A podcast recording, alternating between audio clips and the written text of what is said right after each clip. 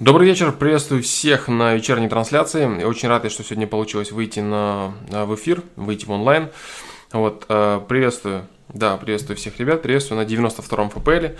Посмотрим, что сегодня получится. А, наконец-то в понедельник получилось э, выйти в эфир, да, это очень круто. Вот, а начну я с ответов на вопросы. Ну, в первую очередь хотел бы сказать, да, что наши попали 3-0, я думаю, все это видели, точнее 0-3 по футболу, да. Печалька, конечно, но я думаю, что ничего страшного нет в этом. Да, одним глазом удалось не посмотреть матч. С футбола не пришел народ. Да, может быть, может быть. Но в любом случае, да, я сначала отвечаю на вопросы. Если у кого-то есть вопросы более важные, чем футбол, а если в их жизни есть что-то более важное, чем футбол, значит, они зададут вопросы. Если нет, и они смотрят футбол, значит, это хорошо значит вопросов у них нет, и все им нравится, все, что у них в жизни происходит. Это замечательно. Да, а, приветствую, ребят, да, всех, кто присоединился.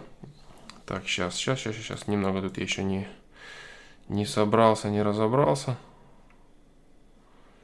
Так. Да, а, Андрей Голошумов, Тёма, Откуда ты, Евгений Трофименко, Тайлер, Грин 3, Виктор Рязанцев. Да, привет всем, ребят, приветствую всех. Да, приветствую всех, кто пока присоединился после футбола, который только что закончился. Да-да-да. А, отвечу я сразу на вопросы сайта. Попробую ответить, по крайней мере. Быстренько я там посмотрел, что есть. Сейчас. Не знаю, не знаю, не знаю. Пока не знаю, что получится. А, попробую. Попробую, да. А, привет. Привет, это Андрей Успанов. Да, и Green 3 вижу этот вопрос. Евгений Трофименко, я тоже вижу, что ты дублируешь свои вопросы с прошлого стрима. Успел прочитать твой комментарий в начале. Вернусь сразу я к чату. Если он, опять же, не сожрет вопросы, я вернусь к чату сразу же после того, как отвечу на вопросы. Да, теперь я попробую сделать именно это. Вот так. Так, ну, ну, допустим. Допустим так. Андрей 23 года. При боязни смерти может ли у человека измениться сознание и у него может получиться бросить наркотики?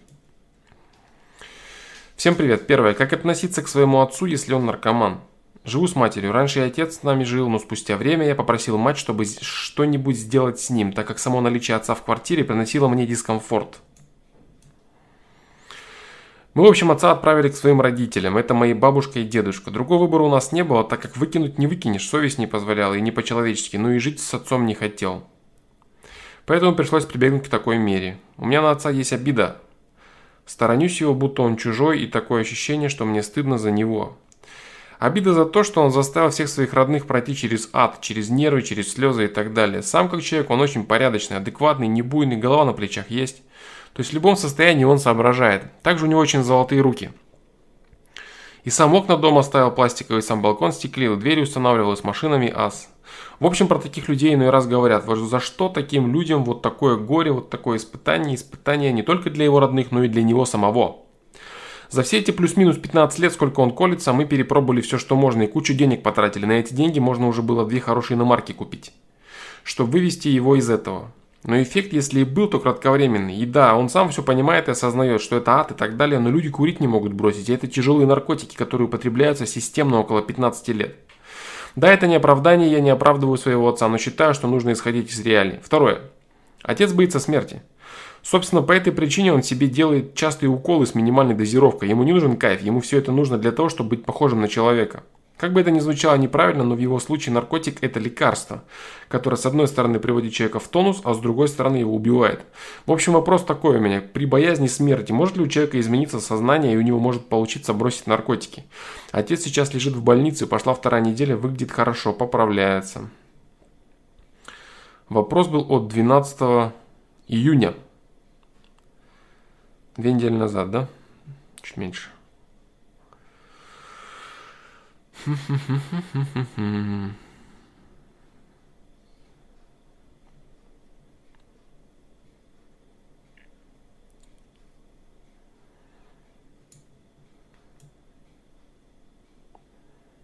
А, здесь есть переписка, да? Каниса Мажориса с автором поста. Сейчас, я быстро прочитаю.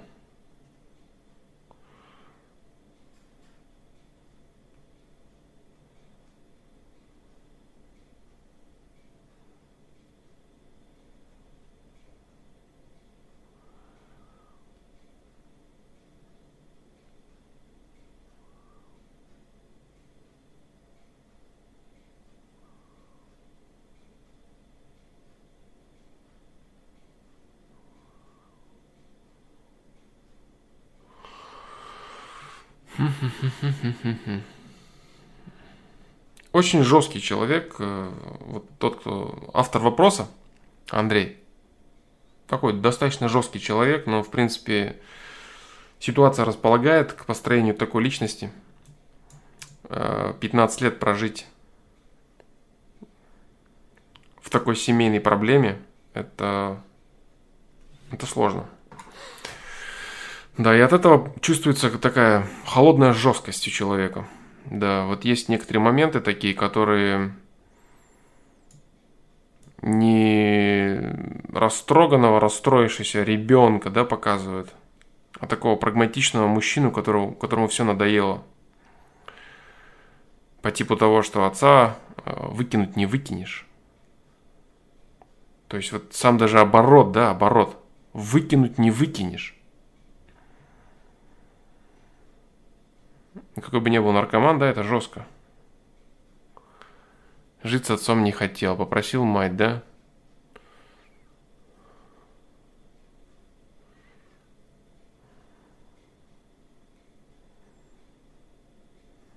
Есть какое-то сожаление, да, в целом? Жалко отца. И вот это вот, вот этот момент – перепробовали все, что можно, и кучу денег потратили. На эти деньги можно уже было две хорошие иномарки купить.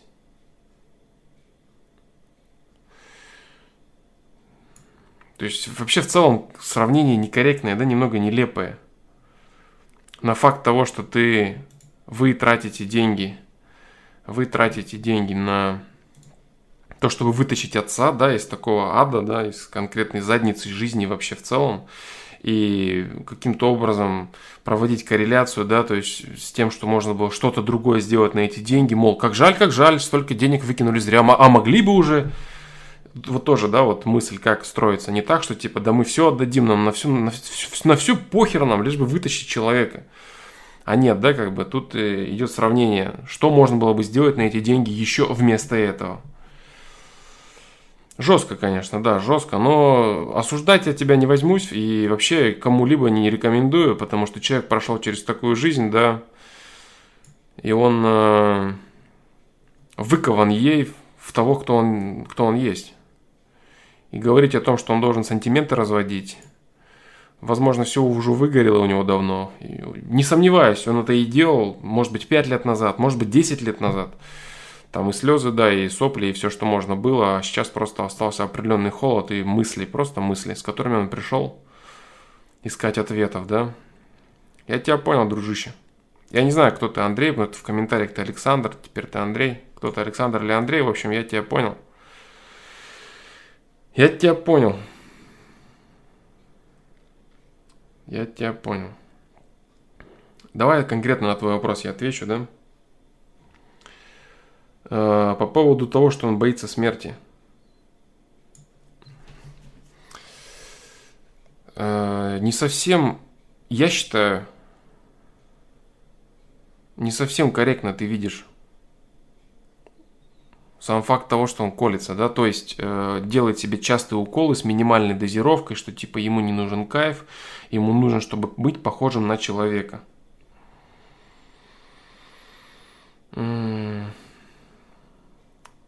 Я не знаю, надо ли эту тему, на, нужно ли раскрывать эту тему, да, нужно ли говорить об этом, как бы погружаться в ту дискуссию, которая не является основным предметом твоего вопроса. Типа там правду он говорит, неправду, хотел бы там быть похожим на человека и так далее, и так далее. То есть это, это я не, не хочу. Это я тоже не хочу. Не хочу. Ты знаешь, вот я отвечу на конкретный твой вопрос, примерно представляю, кто ты есть. И вообще твою ситуацию, да?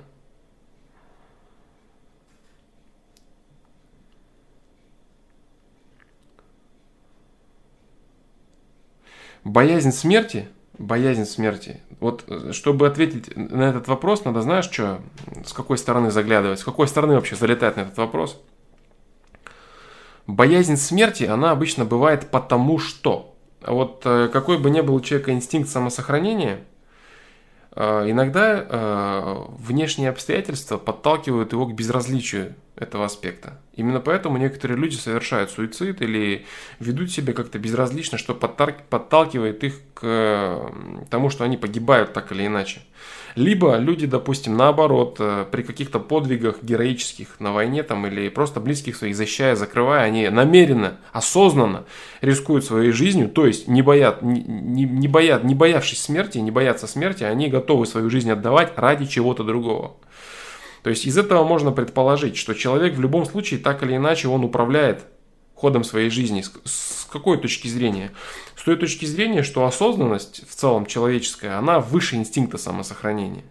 Инстинкт самосохранения, он действует в какие-то острые моменты, типа там человек там отдергивается, дергается и так далее. Но в целом вот это вот глубинное осознание человека, смысла своей жизни – то есть, допустим, человек думает, что я там живу вот для этого, или у меня вот это важно, вот это важно, то, пятое, десятое. То есть у человека должно быть нечто, ради чего он хочет жить. Нечто, чего он боится потерять. И боязнь смерти, как таковая, она именно и э, подразумевает вот это. То есть я боюсь смерти, потому что я потеряю то-то, вот те-то будут переживать, те-то вот это, те-то, понимаешь? То есть боязнь смерти как таковая, я просто боюсь умереть. В некоторых случаях у людей это просто уже, это не аргумент абсолютно. А уж у человека, находящегося в таком состоянии, так подавно. Он просто, бы, просто не бывает. То есть человек, допустим, он может бояться смерти, а, понимая вот что, что мои близкие этого не переживут, или это будет большая проблема, большая утрата для моих близких, или я там еще не реализовался, или я хочу то от жизни, я хочу увидеть. Вот, э, вот эти более, более глубокие осознанные мотивы желания жить, они должны быть подкреплены фактами. Вот, допустим, просто пример. Вот он лежит э, в больнице, да, и думает, я боюсь умереть, потому что у меня есть сын, например, у меня есть жена. Но способен ли наркоман думать именно в таком русле? Если бы у него эти мысли были настолько сильны, чтобы они способны были подавить инстинкт самосохранения, эти мысли, они бы подавили его зависимость. Понимаешь? Но ты полностью правильно в своем комментарии пишешь, что у наркомана полностью меняется сознание. Это реально становится овощ, которому нужна просто постоянная подпитка, дабы дальше продолжать существование. Так вот, говорить о том, что наркоман боится смерти, э, вот, вот с этой точки зрения, с точки зрения осознанности, э, каких-то фактов, ради которых стоит, причин, ради которых стоит жить, продолжать жизнь, я боюсь, я боюсь умереть, потому что нету такого.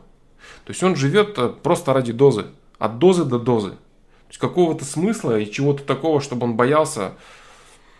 На твой ответ, пожалуй, я отвечу нет. В твоем случае.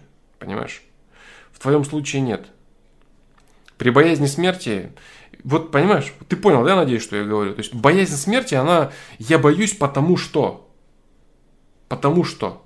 Потому что что?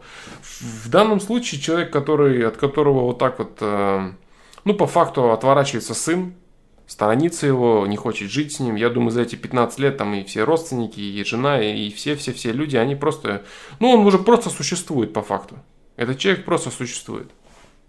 Вот так. Поэтому я не думаю, что у него есть какой-то стимул, который бы мог являться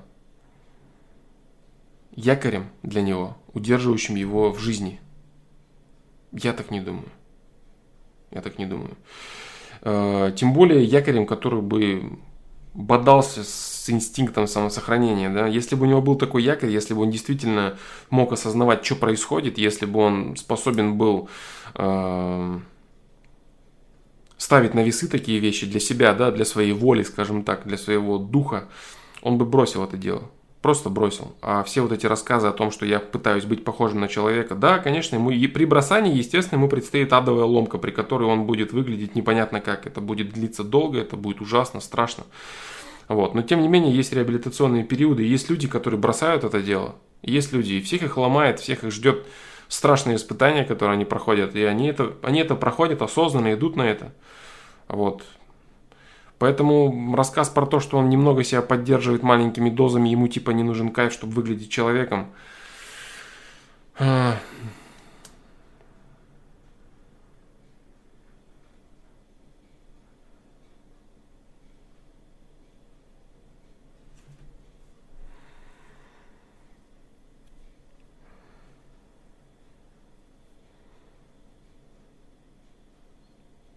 Вопрос вот в чем. Знаешь, в чем вопрос? Я тебе сейчас скажу, в чем вопрос. Вопрос в том, насколько, насколько ты по-прежнему веришь и хочешь. То есть, насколько ты выгорел за эти 15 лет и насколько ты продолжаешь верить в своего отца.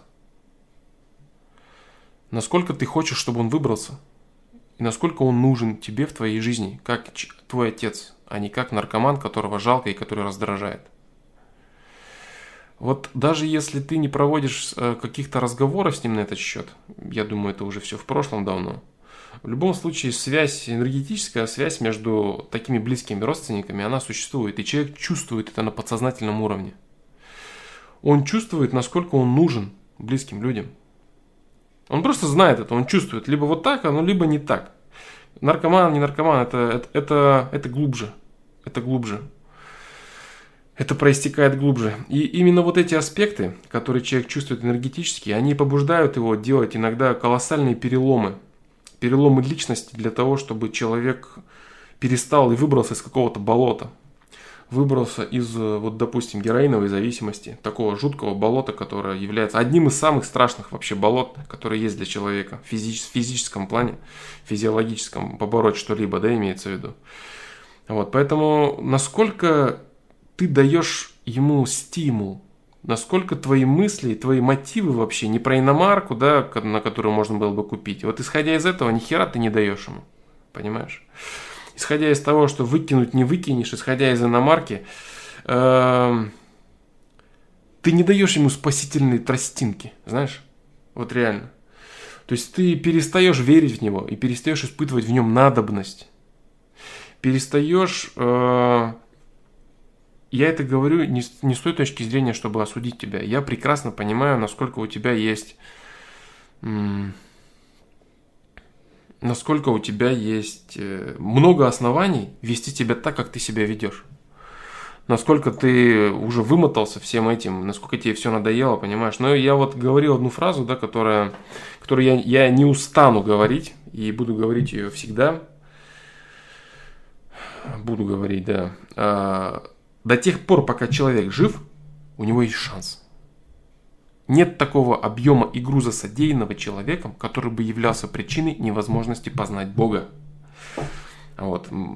Слово Бог здесь каждый может понимать, как ему удобно. Вот. Так вот, э, даже героиновый наркоман с опытом плюс-минус 15 лет – вот, он способен выбраться, если у него на то есть определенные мотивы, которые он чувствует, мотивы, исходящие из глубины его души, не из тела, которое ломает его, а из глубины его души, которая позволяет сделать ему серьезные шаги вперед. Так вот, отец твой не может этого почувствовать, потому что это от тебя не исходит. Не исходит и все. Ты, во-первых, веру потерял, хотя твой отец жив, он, ты говоришь, достойный человек, так или иначе, золотыми руками, добрый и прочее, прочее, да, то есть он заблудился, он заблудился, да, никто там, понятное дело, каждый виноват в своей жизни сам, в своих проблемах и так далее. Тем не менее, близкие люди, они для того и существуют друг у друга, чтобы заниматься именно взаимоподдержкой, состраданием и давать шансы друг другу. Давать шансы до тех пор, пока они есть друг у друга, и до тех пор, пока они живы, понимаешь? А ты этого не делаешь. Да. Ты этого не делаешь. Ты этого не делаешь, и та причина, по которой отец хотел бы жить, продолжать жить полноценной человеческой жизнью, она у него тает. Потому что он не нужен никому. Наркоман себе уже давно не нужен. Наркоман уже себе не нужен давно, сам по себе. Вот. Но такая вещь, как любовь, это, блин, вот опять, э, это будут слова такие заезженные, да, как будто бы пустые, но это реальность. Я не знаю, как по-другому сказать. Любовь к человеку, она его реально окрыляет. Не Red Bull, да, окрыляет, а, а любовь к человеку. Вот. И он это просто чувствует, и у него как будто бы из глубин души ни с того ни с сего появляется стремление к тому, чтобы себя перевоплотить, изменить. Как будто бы это кажется каким-то наваждением, осознанием, каким-то вот мыслью, а вот я вот ни с того ни с сего, как будто бы это все появляется ни с того ни с сего, и хочется вот... Человек имеет второй импульс. Ты посылаешь человеку импульс, который он развивает. Вот. Я ни в коем случае не, не говорю о том, что твой отец продолжает быть наркоманом, потому что ты вот его не любишь, не даешь ему шанс и так далее, ты во всем виноват. Нет. Он сам во всем виноват, безусловно. Просто вопрос в том, на какую лепту в это можешь внести ты. Понимаешь? В любом случае, один человек другому человеку больше 50% дать не может сколько бы ты ни старался, ни напрягался, не давал каких-то импульсов, мыслей, мнений, любви и прочее, если другой человек отказывается это делать, отказывается брать, отказывается принимать твою эстафету, отказывается принимать твой импульс, ничего не получится. Все будет печально, и человек останется на своем месте. Но за другого не надо думать.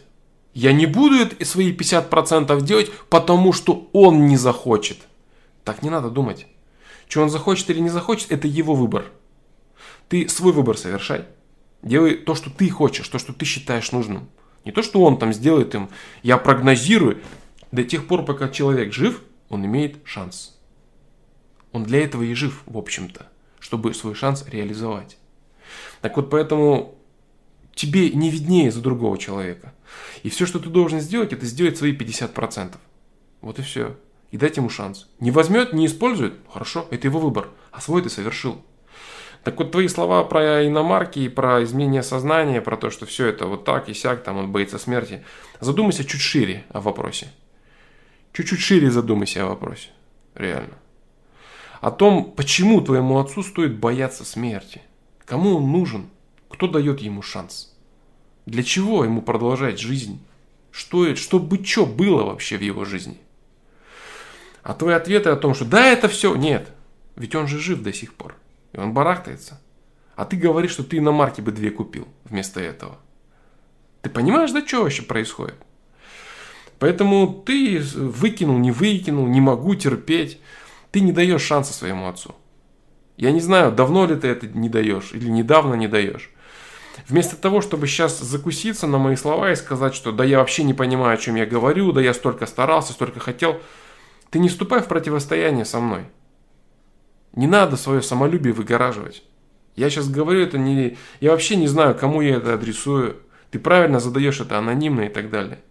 То есть не нужно тебе сейчас как-то начать это все в оправдание себе переводить. В поиск доказательств, что я уже и так сделал все, что мог. Сделал все, что мог, это когда его не станет на этом свете. Вот тогда ты скажешь себе, что ты сделал все, что мог, если это действительно будет так. А до тех пор, пока человек жив, твой близкий человек жив, значит ты не сделал все, что в твоих силах, потому что он жив до сих пор, бро. Понимаешь? А значит вам есть время взаимодействовать. Близким людям есть время взаимодействовать. И оно не просто так отведено вам, чтобы ты искал себе оправдание и рассказывал, что ну я все, что мог, сделал, он вот не хочет – он дальше пусть не хочет, а ты дальше делай то, что ты считаешь нужным. То, что ты можешь и то, что в твоих силах. Понимаешь? Вот так вот, дружище. Вот на этот, э, с этой точки зрения посмотри. Да, посмотри с этой точки зрения. Я думаю, это полезный угол обзора на эту проблему. И за него думать не нужно. За него думать не нужно. Он сам выбирает свою жизнь. А ты сам выбирай свою. Вот так вот.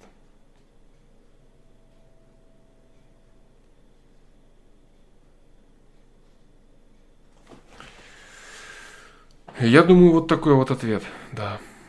Этот ответ именно на вопрос при боязни смерти. Может ли у человека измениться сознание? Может, если есть ради чего жить. А чтобы это произошло, ты должен дать этому импульс, его сознанию – измениться, для того, чтобы удержаться, захотеть удержаться за эту жизнь по причине того, что ты есть, и он тебе нужен. Понимаешь? Это будет немного немного глубже восприятием мозгом. Это будет просто ощущение, ощущение желания жить ради чего-то. Да. И рассказ про то, что наркоман это овощ, он не сможет это понять. Нет, понять не сможет. Он хочет уколоться и все. Но почувствовать да, состояние. Именно, именно поэтому многие люди бросают это. Вот так.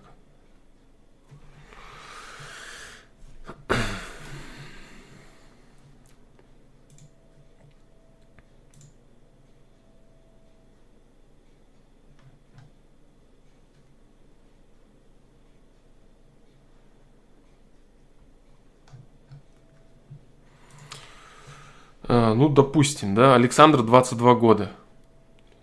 Когда ты с кем-то хочешь поговорить, но не знаешь о чем. Привет, у меня такой вопрос. Как быть в ситуации, когда ты с кем-то хочешь поговорить, но не знаешь о чем? Есть знакомые, которые в любой ситуации знают, что сказать, и у, них это получается делать быстро и уместно. А у меня идет резкое отупление и ступор, и в голову ничего не идет. Как это исправить? Есть огромное количество ответов на счет коммуникации на сайте в целом. Вот. И проблема вот в чем таких людей. Проблема не в том, что они... Есть, есть очень простой ответ, очень простой ответ, обозначающий конкретную причину этого действия. Вот. Но совсем не факт, что он даст возможность человеку решить эту проблему. Как я говорил в, прошлом, в прошлой трансляции, обнаружение проблемы не дает автомат, автоматом решения этой проблемы. Так вот я сейчас назову тебе причину, по которой у тебя это происходит, а ты попробуешь развить это, понять, и либо задавать следующие вопросы, либо найти ответы на сайте по тегу коммуникации пометки, там, в поиске и так далее. Вот, либо прийти на трансляцию, либо задать еще один вопрос, либо прокомментировать это в комментариях к своему вопросу. Человек, который тупит э, долгое время при взаимодействии с другими людьми, он не думает о предмете разговора.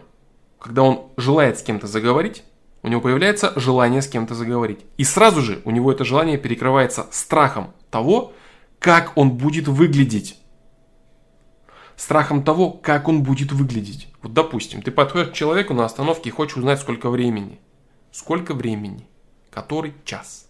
Ты подходишь, первая мысль у тебя очень быстрая. Поинтересоваться, сколько времени. И вторая мысль, которая все это перекрывает, которая останавливает тебя. Как я буду выглядеть? Я буду заикаться, я буду мычать, я буду молчать. Что делать? Как мне быть? И останавливает она тебя именно она. Именно эта мысль, которая говорит тебе, что ты будешь выглядеть плохо, как и всегда.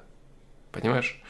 Все это кроется в стеснительности, неуверенности и так далее, и так далее. Посмотри два видео на этот счет. Стеснительность и неуверенность в себе. Вот они тоже тебе помогут. Почитай какие-то ответы на этот счет. Вот. Много я отвечал на, на подобные вопросы. Поэтому ответ ты всегда найдешь. Но в любом случае все кроется не в самом предмете разговора, а в твоей боязни выглядеть плохо в глазах собеседника. Выглядеть неинтересно, выглядеть скучно, выглядеть неуместно, глупо и так далее, и так далее. То есть это боязнь твоей личности вступить в контакт. Поговорить можно обо всем, что угодно. Прям действительно обо всем, что происходит. Но это не предмет твоего вопроса. Понимаешь? Некоторые люди говорят о том, что ты прекрасно знаешь о темах, которые ты прекрасно осведомлен. Ты можешь это сделать с технической точки зрения. Тебе есть что сказать, там, тебе есть возможность ответить, сколько времени, или задать этот вопрос, или поинтересоваться чьими-то делами. Все это ты знаешь. Речь не в этом. Суть не в этом. Речь не об этом.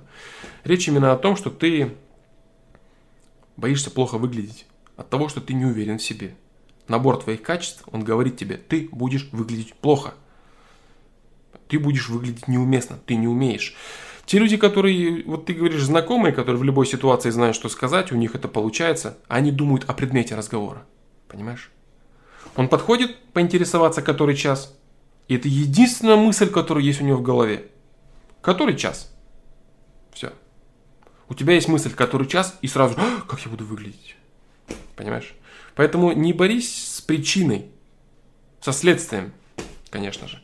Не борись, не, не, не борись со следствием. То есть видеть э, причины своих проблем – это первостепенная задача при их решении. Поэтому следствие, когда ты тупишь при взаимодействии с другими людьми, ты даже иногда боишься сказать то, что ты реально знаешь.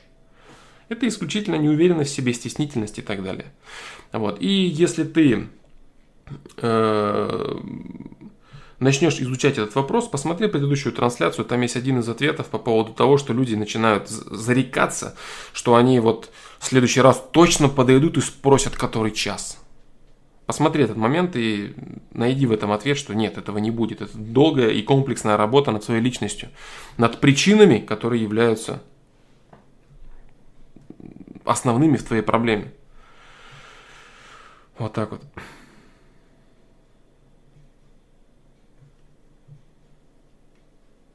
Дальше.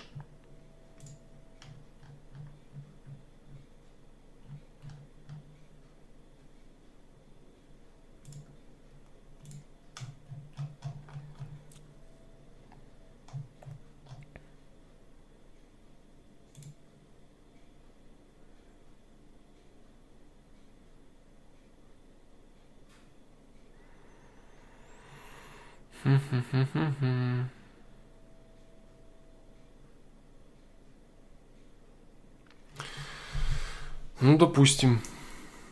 Задает вопрос Артем, 28 лет. Проблем столько, что одно мешает другому. С чего начать? Александр, привет. Хочу попросить твоего совета, что делать, если видосы с решением проблем у тебя есть, но проблем столько, что одно мешает другому. С чего начать?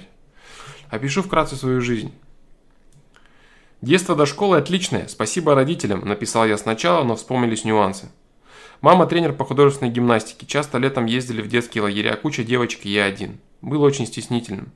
Занимался долго плаванием, были успехи. А вот негативный момент. В 5-6 лет были проблемы э, по неврологии, частично отнялась рука и нога, положили в больницу в срочном порядке. Очень тяжело удалось то, что уехал от родителей, хоть они и три раза в день приезжали. В палате были ребята моего возраста и также раза три взрослее пацаны. Вот они начали издеваться над нами. Били, заставляли пить кое-что нехорошее и даже кое-что сексуального плана. Тогда про это даже не понимал, воспринималось чисто как издевательство. Самое странное, что боялся пожаловаться родителям, врал, что упал и так далее. Но это длилось недолго, отец узнал и разобрался. Он был очень умным, строгим, но и агрессивным. Помню, как стояли на стрелке с ним и его родителями, я сказал, что прощаю. Парня, который был инициатором издевательств. Не знаю, как повлияло все это на меня, очень редко вспоминаю. В школе первый класс особо не запомнился. Второй и третий класс учился с отличными ребятами. До сих пор прекрасно общаемся. С 5 по 9 учился в другой школе. Там класс был не очень хороший. Не то чтобы обижали, были стычки, сразу какие-то драки начались. Я с, я с хорошей физподготовкой боялся драться в, в полную силу и чувствовал моральную слабость и страх. Школьным, в школьным, э, в школьные, наверное, да, в школьные годы у отца стало плохо со здоровьем, положили в больницу, остался инвалидом. Сначала не мог ходить, но сделал невозможное. Хоть и полностью ноги не восстановились, он стал ходить, со старой работы его кинули. И он с самых низов опять добился успеха. Вдруг в крупной компании на руководящую должность пришел, жили обеспеченно. Ну вот, это частично момент к предыдущему вопросу, да? Человек такой рывок сделал в своей жизни. Значит, были на то причины.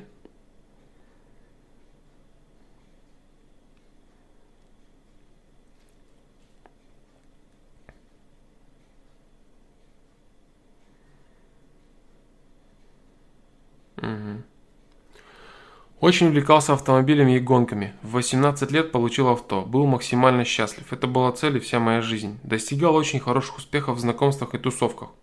Все, что хотел, все получалось. Закончил среднюю специальную учебу, и мне купили машину мечты на тот момент. Занимался любимым делом, сразу же подвернулся хороший доход, правда не всегда стабильный. Знал точно, чего хочу, и не сдавался, и все получалось. Были вокруг красивые девушки, хотя отношений нормальных, долгих тогда не получалось. Очень нравились девушки недоступные, типа как звезды с телевизора. В 18 лет был первый секс. Влюбился в одну девушку, очень долго бегал за ней во френд-зоне, так как по-прежнему был очень стеснительный и застенчивый. Угу. Далее случилось, что пришлось идти на малооплачиваемую работу, но стабильную. Сразу был небольшой недостаток денег. Был большой недостаток денег. Раньше мог за день получить столько, сколько на стабильный за месяц Содержать спортивную машину было сложно, но все же интерес к автогонкам не пропал. Через год такой стабильности к родителям пришел папин брат. мой дядя, попросил оформить на меня участок земли. Так как у него были проблемы с банками, а он там хотел построить коттедж на продажу. В итоге переманил меня к себе на работу, обещал большие перспективы. В этот же год мне было 23, умер мой отец от болезни. Это было большим горем и потрясением. И практически за пару дней до этого, как получилось, для этого так... Сейчас я просто текст не читаю, да, к сожалению. И практически за пару дней до этого так получилось, что продал свою спортивную тачку, которую очень долго собирал, любил и завязал с любимым увлечением. Наверное, по большей части из-за маленького дохода. Купил в итоге крутую тачку, но совсем не из любимой сферы. Субарик праворукий, да, был, небось? В RX STI.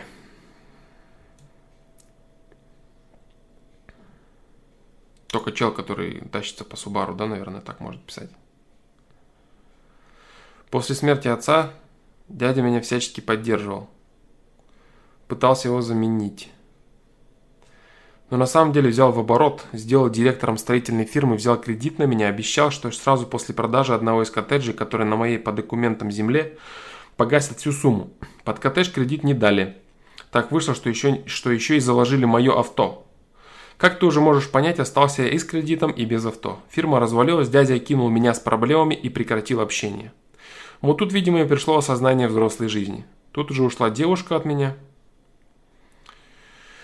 с которой более-менее серьезно все было. Да и вообще, за все это время или я был не готов, или девушки такие попадали. В силу моего характера очень много было френд-зоны именно с теми, которые очень нравились. Обиду стараюсь не держать. Я человек добрый и отзывчивый, и очень доверчивый как, как к близким, так и к чужим людям. Год разбирательств с банком был очень тяжелым, так как всегда все ситуации воспринимаю близко к сердцу. Устроился обратно на ту же стабильную низкооплачиваемую работу. На самом деле грех жаловаться, так как работа не пыльная, выходных много, два через два график, жильем обеспечен, но живу один уже очень долго. Машину получить Получилось зятя, который очень долго мечтал, хоть и достаточно дешевая. Сейчас трачу на нее все деньги и привожу в идеальное состояние. Но не от того, что сильно хочется, а так как заниматься больше нечем. Интересов как таковых не осталось. Друзья почти все стали семейными, много времени проводить с ними не получается. Вот я и запутался, вроде бы хочу семью, но с каждой неудачей руки на какое-то время опускаются. Стал очень серьезно относиться к выбору. Если вижу, что не устраивает как будущая жена, прекращаю общение. Сижу дома по большей, по, по большей части, гонки по-прежнему нравятся, но не пытаюсь даже в это лезть, так как без больших доходов там делать сейчас нечего. А другие интересы развивать даже малейшего желания нет. Пытаюсь толкача завести себя, но вроде как все уже устраивает, поэтому хватает ненадолго. Одиночество в последнее время убивает, все по-прежнему стесняюсь, поэтому сложности с новыми знакомствами. В общем, наверное, далеко не все написал, только что было в мыслях прямо сейчас – Хочу жизнь в порядок привести, уже вроде как пора, но не знаю, с чего начать. С уважением, Артем.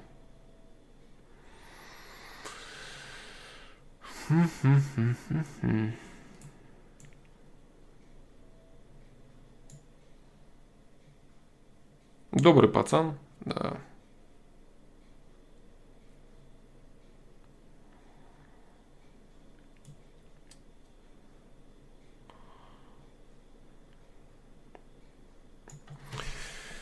Я вот что думаю по поводу твоей ситуации.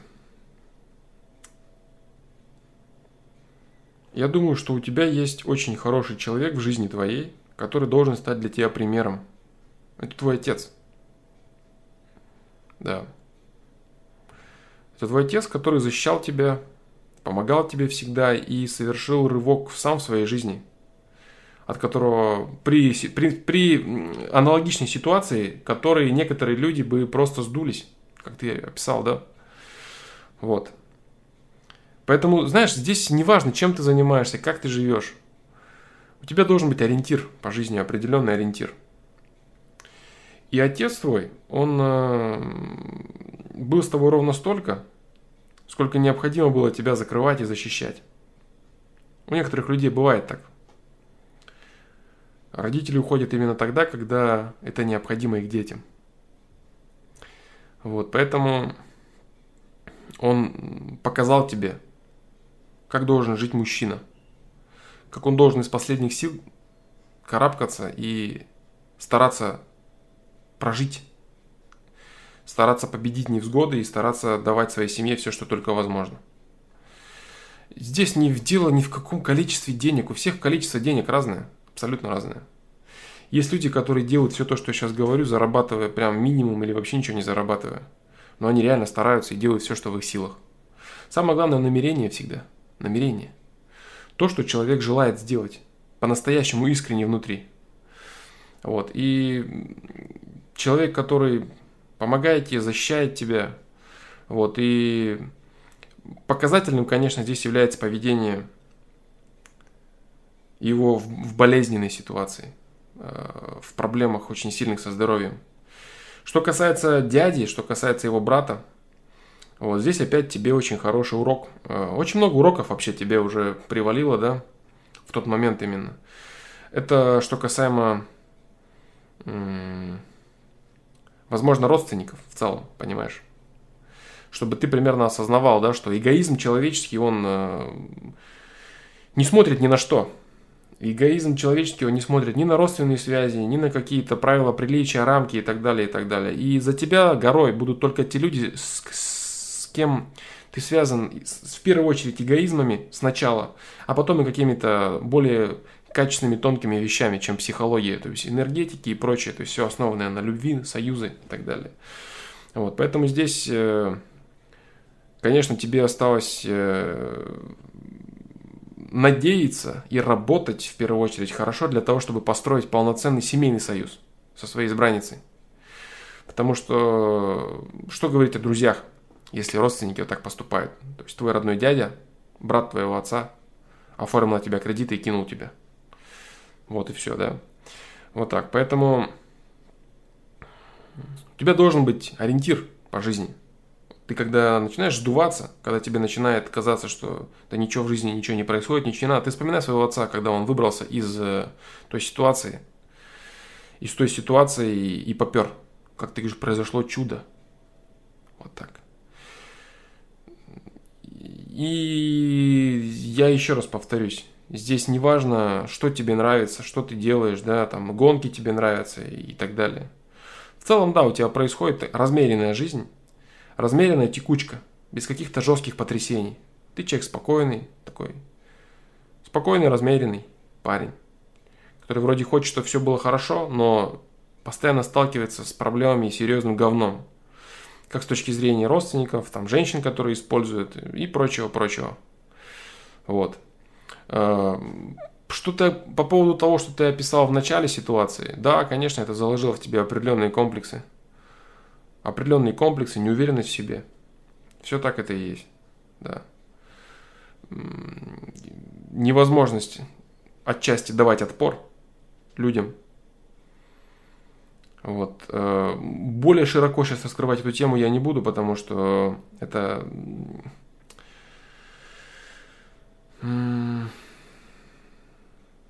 не то чтобы не относится к твоему вопросу, очень даже относится. Просто для этого нужно больше нюансов, нужно больше конкретики, нужно больше фактов, твоих реакций, того, как ты это переживал, как ты все-таки это перешагнул и так далее, и так далее. То есть здесь я все-таки более больше, больше стратегии постараюсь тебе разложить, да, то есть стратегии твоей жизни. Не тактики какой-то конкретной, типа там вот неуверенность нужно бороть. Тут надо более широко на твою жизнь смотреть, понимаешь? Более широко. Единственный нюанс, который я посчитал нужным углубиться, это непосредственная жизнь твоего отца как пример для тебя. Вот, и, как, э, и твои примеры взаимодействия с людьми. По поводу этой ситуации, единственное, детской. Единственное, что ты должен понимать, что любые происходящие с нами вещи в, в нашей жизни, они служат нам уроками. Так или иначе уроками. Понимаешь? Вот. И если ты пока не вынес для себя какого-то урока из этой ситуации, то ты знаешь, что это урок. Это не для того, чтобы тебя унизить, ушатать, чтобы ты стал никем, там, чтобы ты стал закрытым, пугливым, шугливым и бесполезным обществу. Нет. Чтобы ты вынес из этого определенные уроки. А, некоторые люди выносят те самые уроки, что они становятся злыми, они озлабливаются на весь мир, и они всех ненавидят и так далее, и так далее. Судя по всему, у тебя этого не произошло. Значит, ты смотришь немного шире на эту ситуацию. Да, ты понимаешь, какие есть люди, что есть вот такие, вот такие, вот такие, что мир представлен всеми людьми. И при взаимодействии с какими-то не совсем качественными людьми, ужасно жестокими людьми, Вот. Не нужно проецировать их поведение на весь остальной мир. Вот так.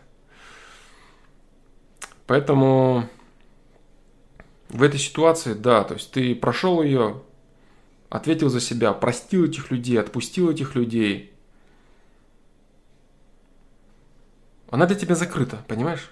То есть здесь не, не требуется решений. Я вот о чем, да? Решений не требуется. Ты их простил, ты понял, что было. Да, ты понял, что они издевались, что они были неправы. Все так и есть. Ты их отпустил, эту ситуацию. Вот все. Вот. Стратегия. У тебя стратегия должна быть, понимаешь? Стратегия э, факелом которой является несгибаемость воли к жизни и к продолжению развития твоего отца. Это очень серьезный вопрос. Вот, допустим, отвечая на предыдущий вопрос, э, не на предыдущий, а на первый вопрос сегодняшнего, сегодняшнего пула ответов, вопросов ответов, там есть как раз таки аспект, в котором отец является не то чтобы примером, он является человеком, которого ребенок ну, просто ненавидит, избегает, стесняется, сторонится. У тебя ситуация абсолютно противоположная. У тебя отец может являться кумиром для тебя – и путеводной звездой. Вот, понимаешь? Поэтому вот что ты должен сделать? Завести себя с толкача, ты говоришь, и ты даже не называешь, что ты хочешь изменить. Ты говоришь, с одной стороны все устраивает, но что-то не устраивает. То есть вот эта вяло, вялотекучесть, она обозначена именно отсутствием какого-то запала жизненного, внутреннего. А жизнь твоего отца, в принципе, она является очень очень серьезным инструментом в твоих руках может являться, который бы был для тебя тем самым стимулом, стимулом к развитию. Да, стимулом к развитию. Э, такому человеку, как ты, в обязательном порядке нужна жена-друг. Да, нужна жена-друг. Поэтому ты делаешь абсолютно правильно, что не продолжаешь отношения с женщинами, которых не видишь в роли своей спутницы. Здесь ты полностью прав. Да, я думаю, что тебе нужно сейчас сосредоточиться на этом. 28 лет, в принципе, время поиска. Да, время поиска спутницы вполне, вполне такое неплохое уже. С тем грузом, грузом и багажом всего, что у тебя происходит. Да, поэтому... То есть, понимаешь, здесь каких-то вот четких углов, да, которые бы вот... Мне бы хотелось э, прям вот ярко тебе решать, что-то говорить и делать. Нет, у тебя просто идет размеренная жизнь размеренная жизнь и ее излишнее спокойствие, так называемое, да, при котором ничего яркого и интересного не происходит, оно погружает тебя в болото, и ты думаешь, там, стоит ли вообще жить, жизнь бессмысленно, неинтересно, скучно, бла-бла-бла и так далее. Вот, на самом деле все это опыт, огромный опыт, который на тебя привалил вот в таком раннем возрасте. И вот эти детские проблемы, и возможность видеть путь отца своего, и возможность видеть путь э, своих родственников, ближайших дяди своего, допустим, понимаешь, поведение. Э, поведение женщин, которые были с тобой, и как они от тебя отвернулись. Огромное количество опыта. Огромное количество опыта. И благодаря этому опыту ты можешь построить более качественную жизнь для себя. Ты уже точно знаешь, что тебе нужно. Понимаешь, тебе нужна там жена, я с другими не общаюсь и так далее, и так далее. Что касается автогонок, ну, все... автогонки не ограничены там 28 годами. И понятно, что профессиональные, конечно, ограничены, но я не думаю, что ты там претендуешь на что-то профессиональное. Есть люди, которые занимаются машинами, занимаются там автогонками, сами гоняют, там и на время гоняют, и на каких-то драгах гоняют, на любительских, в любом возрасте, там и до 40 до полтинника без проблем. Вот, поэтому я думаю, сейчас тебе нужно заняться построением семейной жизни и поиском именно того самого друга, который тебе необходим действительно человека, который готов разделить с тобой твою жизнь и с которым ты бы хотел разделить его жизнь. Вот так вот. Поэтому вот так, дружище.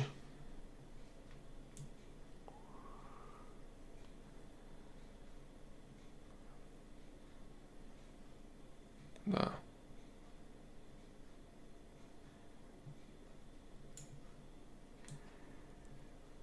Вот с точки зрения вот еще более широких рамок, знаешь, что происходит? Я тебе скажу, что происходит. Происходит проверка на прочность твоей доброты и человечности. Как бы это жестко не звучало, но это так и есть. Очень часто добр, добрым и реально, вот как ты пишешь, там, добрый, отзывчивый человек, им приходит э, в жизни серьезные и очень мерзкие вещи, которые должны либо еще больше укрепить их, их мудрость и привести их доброту не в какую-то детскую наивность, а в серьезную, мудрую доброту всепрощающую и понимающую, понимаешь? И у них есть выбор всегда. Либо озлобиться, сказать, да я добрый лох, я не хочу дальше так делать, люди себя ведут вот так, и вот так, и вот так, да ну моя доброта на мне ездит, мне все обувают. И человек закрывается и сдувается.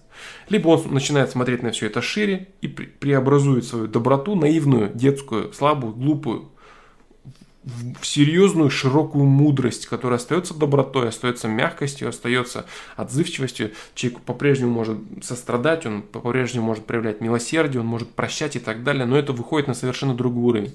Вот. Именно поэтому часто говорят, что там, за что вот такому хорошему, доброму человеку вот такое дерьмо, которое с ним творится. Это и есть те самые искушения и испытания, которые человек должен выдерживать для того, чтобы продолжать жить э, дорогой совести – Дорогой человека доброго, дорогой человека чистого, дорогой человека действительно развитого. Вот так. Я бы порекомендовал тебе смотреть на это вот немного шире. Вот именно так, как оно происходит. Понимаешь? Иметь определенные ориентиры, какие люди есть, что они есть вот такие, вот такие, вот такие, вот такие, вот такие. Они есть всякие.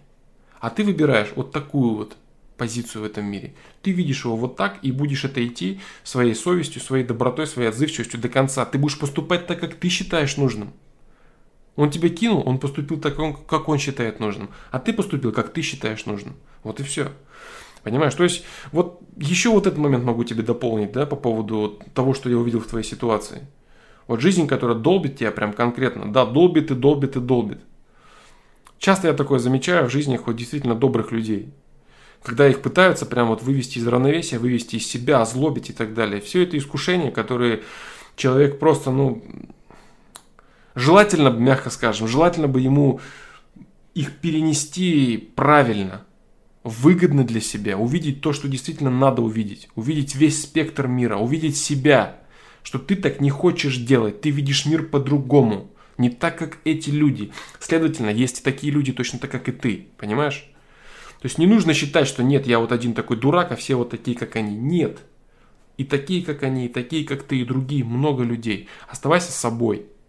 Вот, дружище, что я бы еще хотел сказать именно по поводу твоей конкретной личности. Вот, ну в целом больше, больше сказать нечего.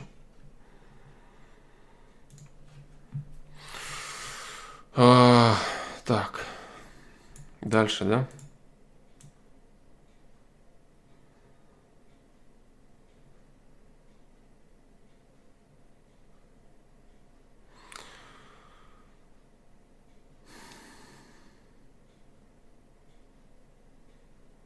Так, нет, дружище, я не буду отвечать на твой вопрос.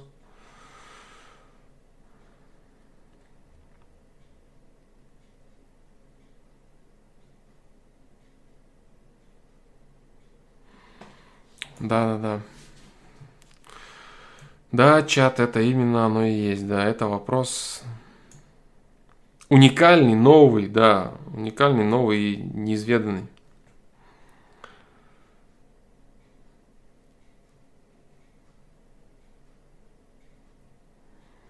Дружище, все ответы есть. Вот есть все, все ответы на этот вопрос. Э, все ответы доступны мне. Вот. Нечего мне сказать, дружище, дополнительного того, что я, кстати, недавно отвечал на вопрос э, порнозависимости. Да, я вот драчу, закрутил себя, на порнозависимость, трали-вали, отношений с девушками нет, друзей нет, поделиться мне не с кем. Есть на сайте, дружище, огромное количество, да. Кроме порно ни о чем думать не могу, случается секс, снял проститутку, презерватив не успеваю, сразу кончает перевозбуждение, закрутился, закрутился на перевозбудимость, да, да, вторая попытка тоже самое. Да, да, да, да. Все это было, дружище. Все это было, и есть ответы на, на сайте. Если ты действительно хочешь работать над, над этой проблемой, ты найдешь. Да. Я сегодня просто открыл первые попавшиеся ответы подряд, да, по-моему? По-моему.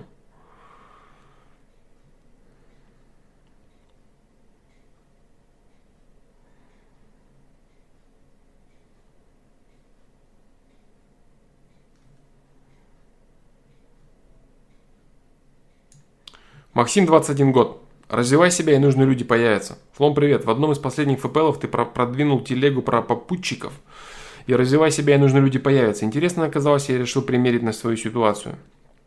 На улице была отличная погода, было свободное время и огромный позыв подарить свое отличное настроение кому-нибудь.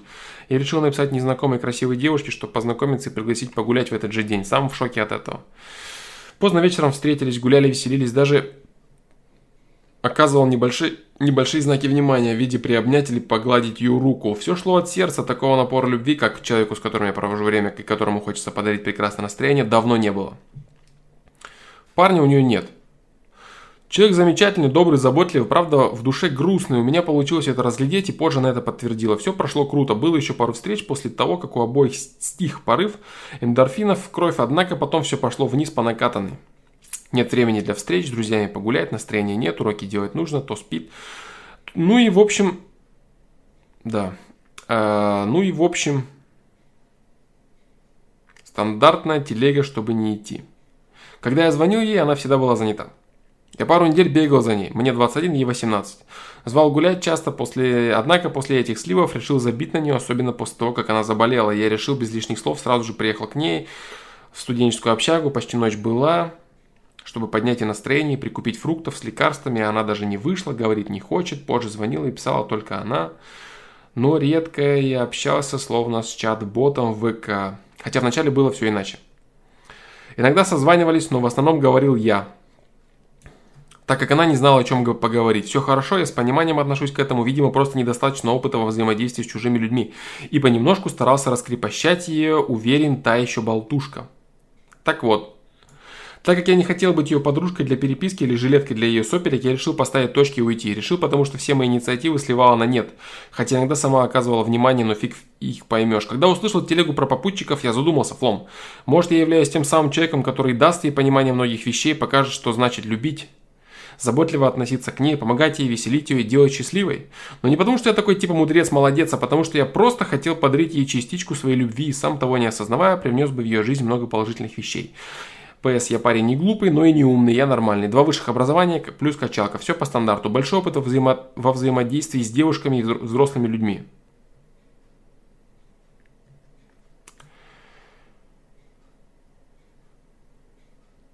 Все по стандарту. Большой опыт во взаимодействии с девушками и взрослыми людьми.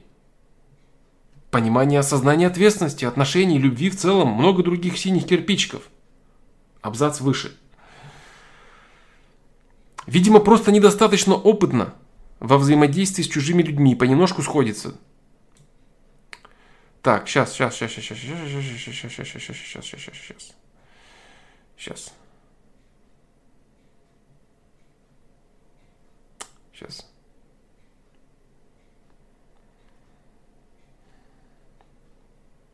Пару недель бегал за ней, звал гулять часто. Так, ладно, я сейчас лучше отвечу после того, как до конца все прочитаю. Да, лучше я сделаю так. Все по стандарту.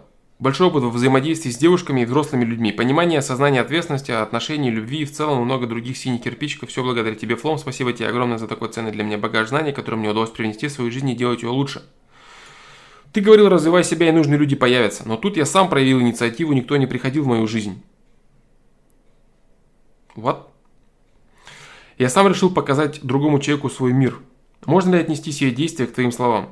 Или данное высказывание можно лишь сказать с ее стороны. То есть она развивалась медленно и жизнь решила, дам-ка я тебе чуть более осознанного человека. И появился я со своей инициативой. Я не знаю, откуда именно взялось это стремление ей написать и пригласить погулять. Случайности. После этой телеги у меня пропало желание уходить от нее, так как я способен дать ей любовь. Однако меня унизили со своей инициативой, и теперь не знаю, уходить или с пониманием отнестись к ее непониманию многих вещей и постараться по новой.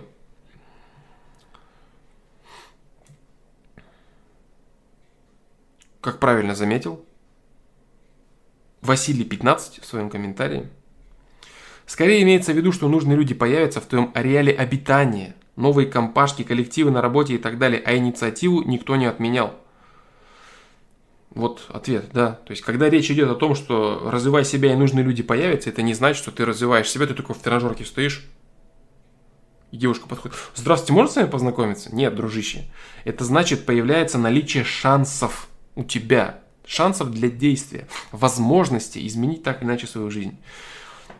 Понимать это буквально о том, что ты ничего не делаешь, не прилагаешь никакой инициативы и просто, допустим, дома отжимаешь, что тебе такой звонок в дверь.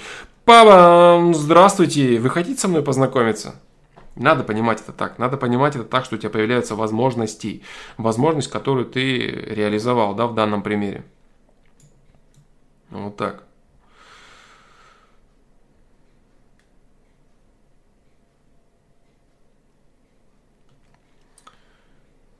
Твоя небольшая надменность э, с рассказом о том, что ты способен научить, подарить, показать, бла-бла-бла, бла-бла-бла, она вся абсолютно неуместна по той причине, что человек не желает брать этого всего от тебя.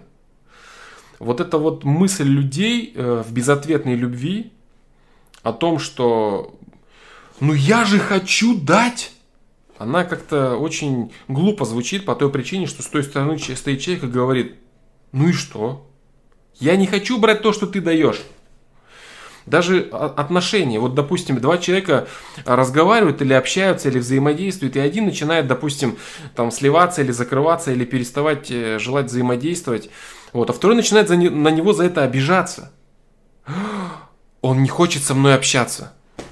Общение, оно, в принципе, то же самое, да. Общение это как секс. Два человека должны хотеть этим заниматься. Это должно быть обоюдно. Обоюдно. Понимаешь? Отношения в целом твои вот с девушкой, в первую очередь она должна желать получать от тебя это. То, что ты можешь дать, это ни о чем не говорит. Она может хотеть получать совершенно от другого человека то, что ты можешь дать, например. Да все что угодно, понимаешь? То есть здесь твои вот эти потуги о том, что ты хочешь слепить из себя такого вот человека, способного подарить ей счастье. Молодец. Но вся проблема в том, что каждый ищет конкретного человека, от которого бы он хотел получать счастье и которому он сам бы хотел его давать. И если девушка тебя откровенно сливает, причем много раз уже она тебя сливает, много раз ты говоришь, что ты хорошо понимаешь во взаимодействии, во взаимоотношениях с девушками, у тебя огромный опыт, бла-бла-бла-бла-бла, тебя откровенно сливают, откровенно сливают, игнорируют. Ты приезжаешь, такой жест делаешь, который на самом деле был вообще неуместным. Это дальнейшее прогибание и дальнейший слив, когда ты приехал к ней вот, э, и она не вышла, да, абсолютно. Зря ты приехал. То есть, когда она уже откровенно показывает тебе, закрывает перед тобой двери, ты продолжаешь туда дальше ломиться, еще меньше, еще, еще сильнее понижая свои шансы на успех – не давая ей даже желания, даже и возможности передумать, а вдруг он не такой скучный, не такой назойливый, не такой настырный, как мне кажется. Ты продолжаешь там себя хоронить, и при этом ты говоришь о своем каком-то замечательном опыте взаимодействия с людьми. Вот и все. Ты говоришь, там эндорфины какие-то стихли, еще что-то там. Как оно все могло стихнуть так быстро, если вы еще даже не успели ничего развить и сделать в ваших отношениях?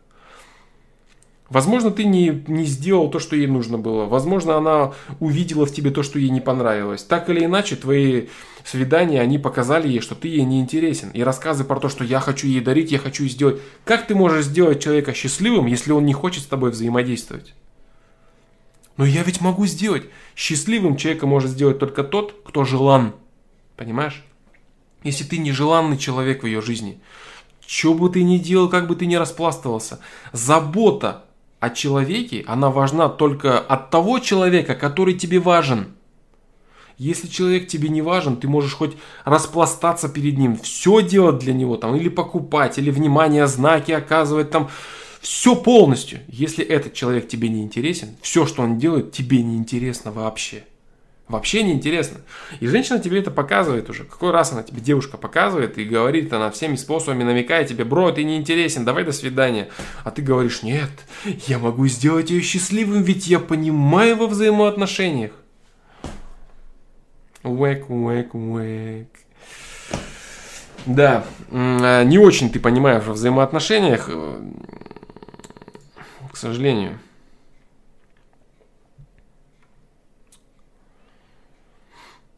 Дать ей любовь, давать любовь нужно тому, кто хочет ее от тебя принимать. биться в безответную любовь и стучать себя пяткой в грудь. Я могу дать любовь, но она не нужна. Значит, ты не можешь ее дать.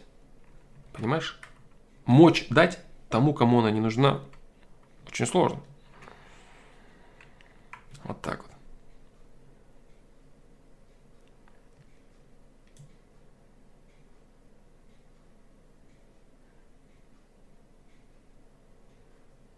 Уходите ли с пониманием отнестись к ее непониманию многих вещей? С чего ты взял, что у нее есть какое-то непонимание многих вещей? У нее есть одно единственное понимание, которого достаточно. Этот человек мне не интересен. То бишь ты. Достаточно этого понимания, чтобы прекратить с тобой взаимодействовать. Все. И ты полностью прав, да. Девушка, парень, если парень ей интересен, она найдет всегда миллион возможностей с ним встретиться. Вот так. Ты не интересен. Что касается основного твоего вопроса, развивай себя и нужные люди появятся, ты тоже, к сожалению, этого момента не понял. Инициативу, да, как тебе написали в комментарии, инициативу никто не отменял. Да, ты развиваешь себя, и нужные люди появляются. Для попыток построить отношения. Для возможности что-то проверить, увидеть или понять. Да, и это происходит в твоей жизни. Вот так.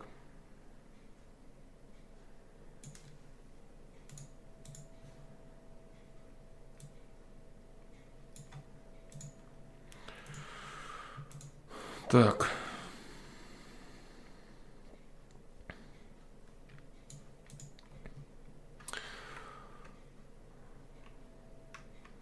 Задает вопрос Максим, 24 года. Пропали чувства после секса. Добрый день.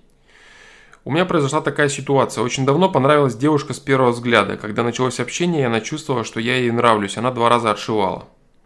Но спустя время мы начали общаться снова, и первое общение началось с ее стороны. А я вроде остыл, остыл на тот момент. Но когда почувствовал, что она хочет общаться по-новому, я в свою очередь был не против. Было все здорово. Я испытывал сильные эмоции и чувства с ней, когда мы первый раз сблизились, не секс. Была сильная страсть, но она меня всегда останавливала. Все происходило в машине. И я не понимал почему. Вроде бы это те прям отнош... эмоции, что не просто так, я расстраивался из-за этого, а потом она сказала, что для первого раза это не должна быть машина. Но почему-то я считал, что если с человеком такой бум происходит, неважно где и когда. Я вроде успокоился, и потом был очень сильный момент страсти также в машине, но не было ничего. Прошло дня три, мы не виделись, я уезжал. Но она мне после этого сказала, что скоро это произойдет. Когда я приехал, я позвал ее домой, и все там случилось. Но перед этим я покурил травы, и вначале я был счастлив, что вот этот... Что вот я ее позвал домой, родители не против, и я ее не стесняюсь перед ними. И вообще все здорово, а потом меня сильно накрыло и загнало. Но не из-за нее, и когда наступил момент, перед сексом, ласки и так далее, как-то резко я перестал чувствовать эти эмоции, которые были до. И когда начался секс, он закончился быстро. А после этого накрыло второй волной загона. Я хотел попробовать еще раз, но увидел, что, с ее, что ее это расстроило. И когда сказал «давай еще раз», она сказала «обойдешься». Из-за этого загнал еще больше. И когда я стал потом засыпать с ней, очень сильно стало биться сердце, как будто некомфортно или еще что-то. Она почувствовала и уехала, и я сразу уснул. На следующий день у меня было ужасное душевное состояние, и мы, когда поговорили, она призналась в любви но я почему-то ничего не ощущал. Мы попробовали еще раз, но я был не под травой, и первый раз так же быстро, а вот второй раз было дольше. Но я ничего не ощущал, и после того, как закончил, вообще не было никаких эмоций, и также с ней лег спать, и сердце билось, и я не мог уснуть всю ночь, как будто разом все чувства пропали. Я курил траву на протяжении двух лет каждый день. И вот тот период... И вот тот период перед тем, как с ней поехать ко мне, я не курил неделю и покурил много с ней. Что это такое может быть? Были ли с ней... Были ли к ней какие-то реальные чувства, или это не для меня девушка оказалась, или же все это из-за травы? Я не смог отпустить эту ситуацию попробовал возобновить чувства, попытался, но не получилось. Мы вроде расстались, но я не знаю, что делать дальше, потому что я ранил человека, хотя она поддерживала и говорила, что это не так важно для нее, но у меня нет чувств тех, которые были.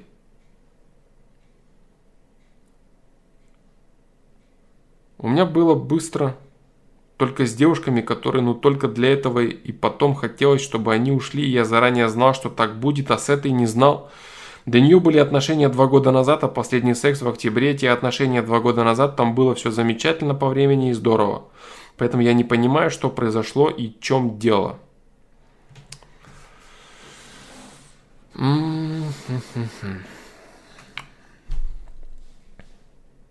Так.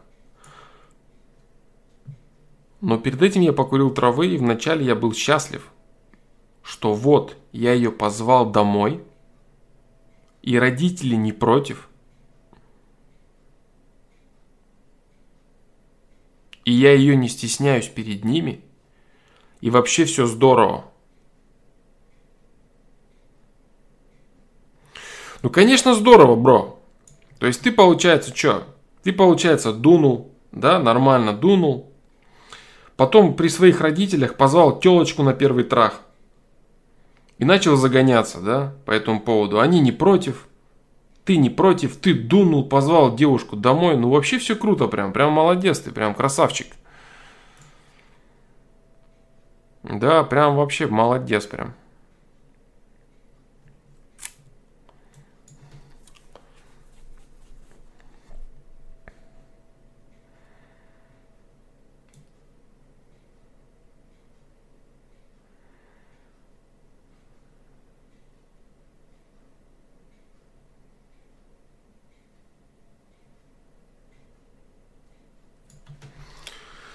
Но перед этим я покурил травы, и вначале я был счастлив, что вот и позвал домой родители не против, но не из-за так. А потом меня сильно накрыло и загнало. Но не из-за нее, и когда наступил момент перед сексом, как-то резко я перестал чувствовать эти эмоции. Ну, а потом меня сильно накрыло и загнало.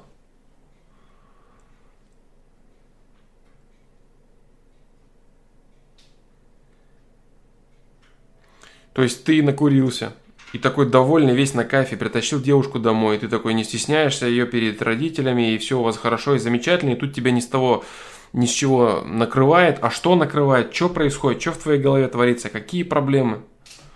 Что именно произошло? Какие мысли тебя гложили? Что вообще происходило? Накрыло, загнало? Не из-за нее?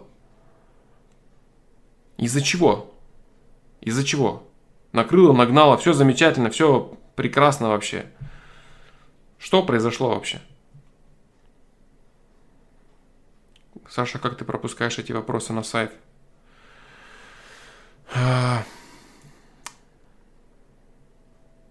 Ну вот как-то так, да? Пропускаю. А когда начался секс, он закончился быстро, а после этого накрыло второй волной загона.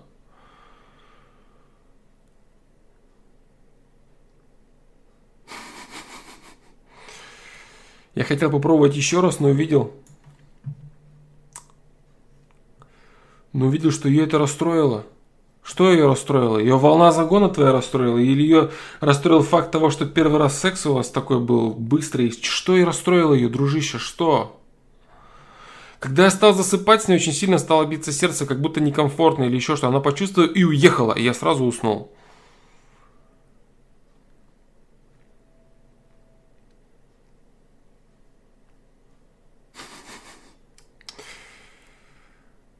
До слез, блин, особенно с того, что Саша на умнике пытается въехать, что-то там написано. Ну, конечно, я пытаюсь понять смысл слов человека, да. Как бы высмеять это, потроллить и посмеяться, да, как бы нет проблем, да. Это как бы можно сделать. Но моя задача это ответить человеку и понять, да, что вообще происходит у него в голове. Мы вроде расстались. Но я не знаю, что делать дальше, потому что я ранил человека, хотя она поддерживала и говорила, что это не так важно для нее. Что для нее не так важно, бро? Вы расстались, она тебя поддерживала, но она говорила, что это не так важно. Да, это не так важно, да, да. Что не так важно?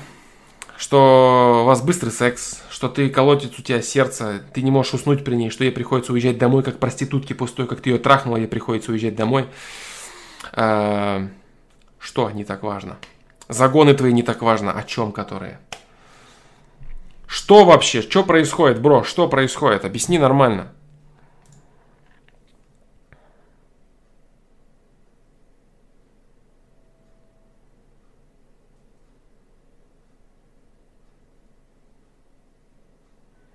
У меня, было, у меня было быстро только с девушками, которые не только для этого. И потом хотел, чтобы они ушли. Я заранее знал, что так будет, а с этой не знал.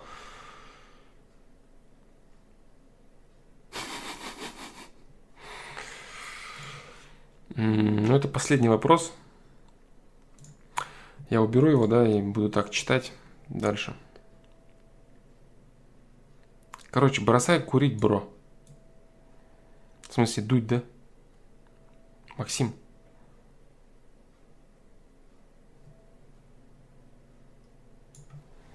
Бросай курить, братуха, короче, да. Сначала бросай курить, а там уже сформируешь вопрос по уму.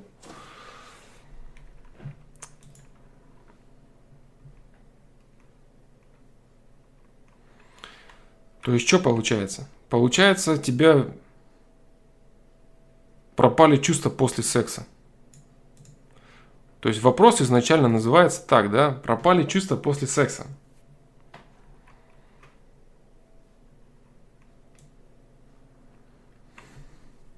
Ну, у тебя так-то не после секса чувства пропали. Даже?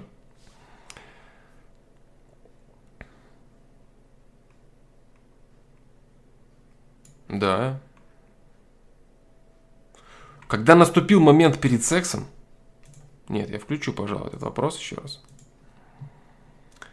Смотри.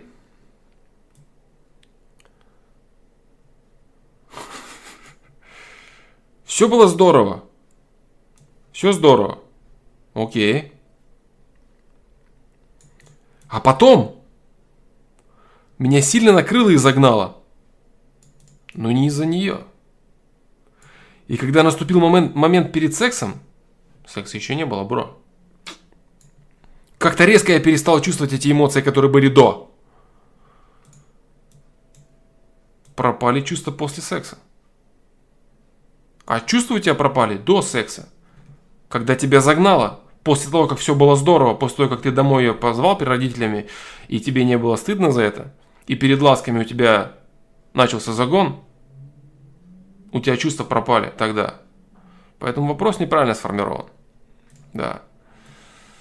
Чувства у тебя пропали до самого непосредственного акта. Что касается, почему у тебя так все произошло, а, если отбросить если отбросить э, приколы, да, э, почему все так у тебя произошло, мысли, если не брать загоны, которые у тебя произошли на фоне, на почве, на куры твоей, которую надо, естественно, завязывать. Ты же спортик вроде, дружище. Прекращай это дерьмо вообще в целом. Ты что, гонишь, что ли? Это первое, что нужно делать. Да. Второе, я думаю, что у тебя есть просто неудовлетворенность сексом, и ты почувствовал, что она не удовлетворена сексом. Именно поэтому ты не мог уснуть, что такой важный момент, такой важный момент так хреново прошел. Да. И вся ценность этого важного момента у тебя переклинилась и переключилась на недовольство от происходящего. Да.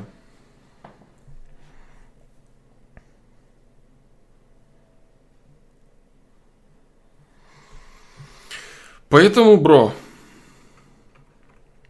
вполне может быть, что это именно из-за этого. Из-за твоего недовольства, неудовл... из-за твоей неудовлетворенности произошедшим. Но, а, но, но, но, но.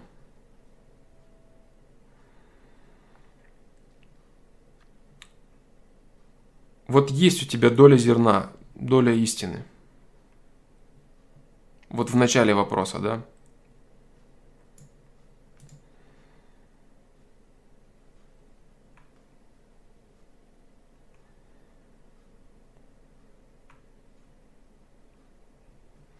Вот это правильно ты говоришь.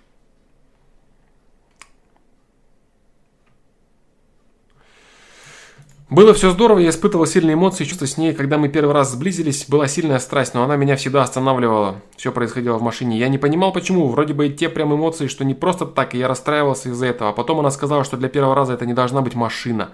Но почему-то я считал, что если с человеком такой бум происходит, то неважно где и когда. Ты прав. Да, ты прав. Здесь ты прав.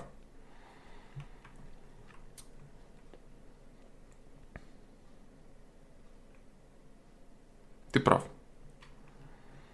Если жесткий бум, действительно он есть, идет и взаимный, то бывает это хоть где и хоть как, при каких обстоятельствах. А машина, почему бы нет вообще? То есть ее не устроила машина в момент страсти и порыва, а вот прийти в твой дом, где твои родители даже есть, да, твои родители есть, ты накурился при родителях, да, ты накурился при родителях или там до накурился, но ты, тем не менее ты накуренный на хате, приводишь девушку для первого секса домой, и она говорит, что да, это то самое место, это гораздо лучше, чем машина. Какой-то бред это прям, ну бред бредом. Если, конечно, это в целом невыдуманный вопрос, но ты сначала написал ВКонтакте свой вопрос, да, дружище. Вот. Может быть, ты троллишь, у тебя есть какая-то цель? Короче, бред какой-то ты написал, реально бред. Ты написал, что у тебя все до этого момента прошло.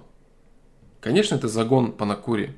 Загон, какой загон? Что именно? У меня вот, у меня произошел загон. Загон. Когда происходит загон у человека, у него происходит, появляются определенные мысли, гложущие его. Где эти мысли? Какой загон? О чем? Вот загон, потому что вот так я начал думать. Где это дерьмо? Где оно? А потом еще больший загон. О чем он, этот загон твой? Прекращай курить, короче, и мысли будешь лучше формулировать. Ты прав, короче, с тем, что она должна была с тобой трахаться в машине при жестком порыве, если он у нее тоже был. У вас, если он был у обоих, значит, должно все было произойти там. Нет, нужно вот в другом месте. А место это, это твоя квартира вместе с родителями, при том, что ты накурен. Это, конечно, лучше, чем машина.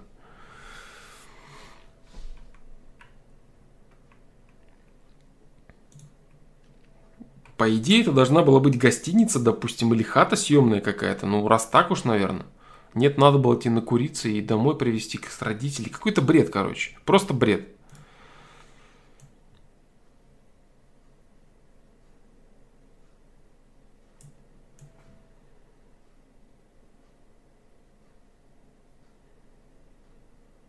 Прекращай шабить, короче. Прекращай шабить. Вот что я тебе скажу. Smoke weed every day. Да, Антон Кочетков, точно.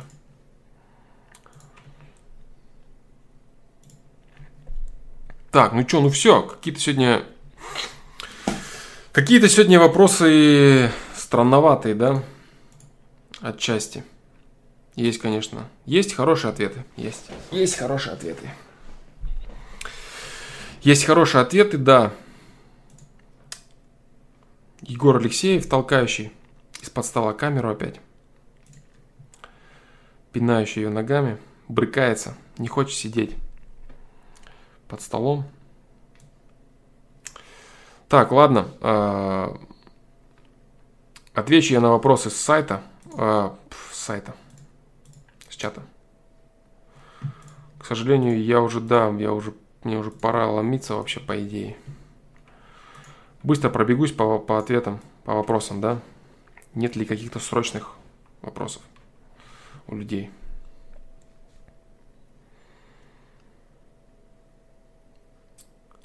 Так, так, так, так, так. Евгений Трофименко, привет, Флом. На прошлый ФПЛ ты, видимо, не успевал отвечать на мои вопросы, э, либо YouTube подъедал их, поэтому попробую еще раз. Давай, дружище, давай. Где же он?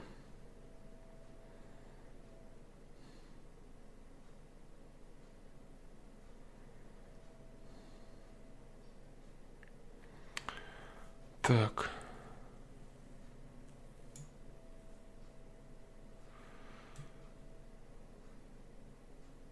Вот он, да. Евгений Трофименко, Флом, ты недавно отвечал на мой вопрос о коммерции и творчестве на примере музыки и сказал, что это будет либо недотворчество, либо нужно зарабатывать другим делом, а в свободное время заниматься...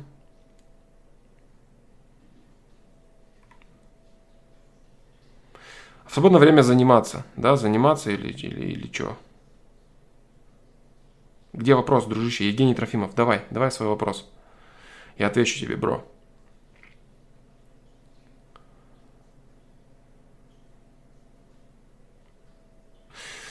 Заниматься творчеством. То есть я нашел твое продолжение, я нашел, да.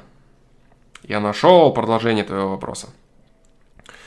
А в свободное время заниматься творчеством. А как тогда дело обстоит с кино и хорошими актерами? Ну, банальный пример Леонардо Ди Каприо. Ты сам говорил о нем, что хороший актер полностью вживается в роль и потом долго отходит от этого. Но при этом этот человек зарабатывает на кино. Это разве не творчество? Нет, дружище, это не творчество. Леонардо Ди Каприо, который является идеальным инструментом в руках режиссера, это уже автоматика. Понимаешь? Какое же это творчество? Это человек, который является идеальным. Это когда мы маленькими были, мы думали, что Жан-Клод Ван Дам делает кино, и он молодец. А потом, когда мы смотрим разные фильмы с Жан-Клодом Ван Дамом и думаем, блин, а что-то в одном фильме он капец крутой, а в другом что-то не очень. А потом мы поняли, что делает фильм режиссер на самом-то деле сценарист и так далее, да. Хороший актер – это пластилин в руках режиссера, который говорит, как правильно нужно сыграть. И который либо удовлетворяется ролью актера, либо не удовлетворяется ролью актера. Например, можно видеть какие-то фильмы, где играют, в принципе, сносные актеры, но они творят такое дерьмо, и ты думаешь, блин, а что так плохо, что он так плохо сыграл? А плохо сыграл он вот почему. Режиссер говорит ему отыграть определенную сцену определенным образом. Он отыгрывает, режиссер смотрит это дерьмо и говорит, нормально, идем дальше. Режиссер, который не понимает, как оно должно быть, он не чувствует этого, он не чувствует единения, он не видит целостной картины. Это режиссер. Почему э, тот же самый Леонардо Ди Каприо очень внимательно выбирает режиссеров? Очень внимательно, потому что он знает, что в плохих руках такой пластилин, как Леонардо Ди Каприо, может оказаться дерьмом. Вот, вот что такое кино, бро. Поэтому ты немного не о том говоришь. Леонардо Ди Каприо не показывает на экране свой внутренний порыв и позыв творческий. Он показывает то, что от него просит режиссер, максимально качественно. Вот так, бро. Поэтому нет, конечно же. Евгений Трофименко. Дальше, следующий вопрос. Все-таки человек может создать что-то принципиально новое? Есть мнение, что творение, созданное человеком, состоит из очень многих деталей, изученных человеком в прошлом. Чем больше этих навыков и деталей, тем более творение кажется индивидуальным и не похожим на все остальное. Это утверждение не совсем верно?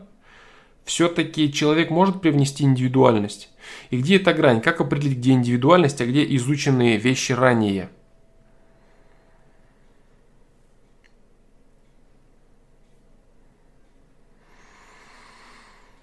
Hmm.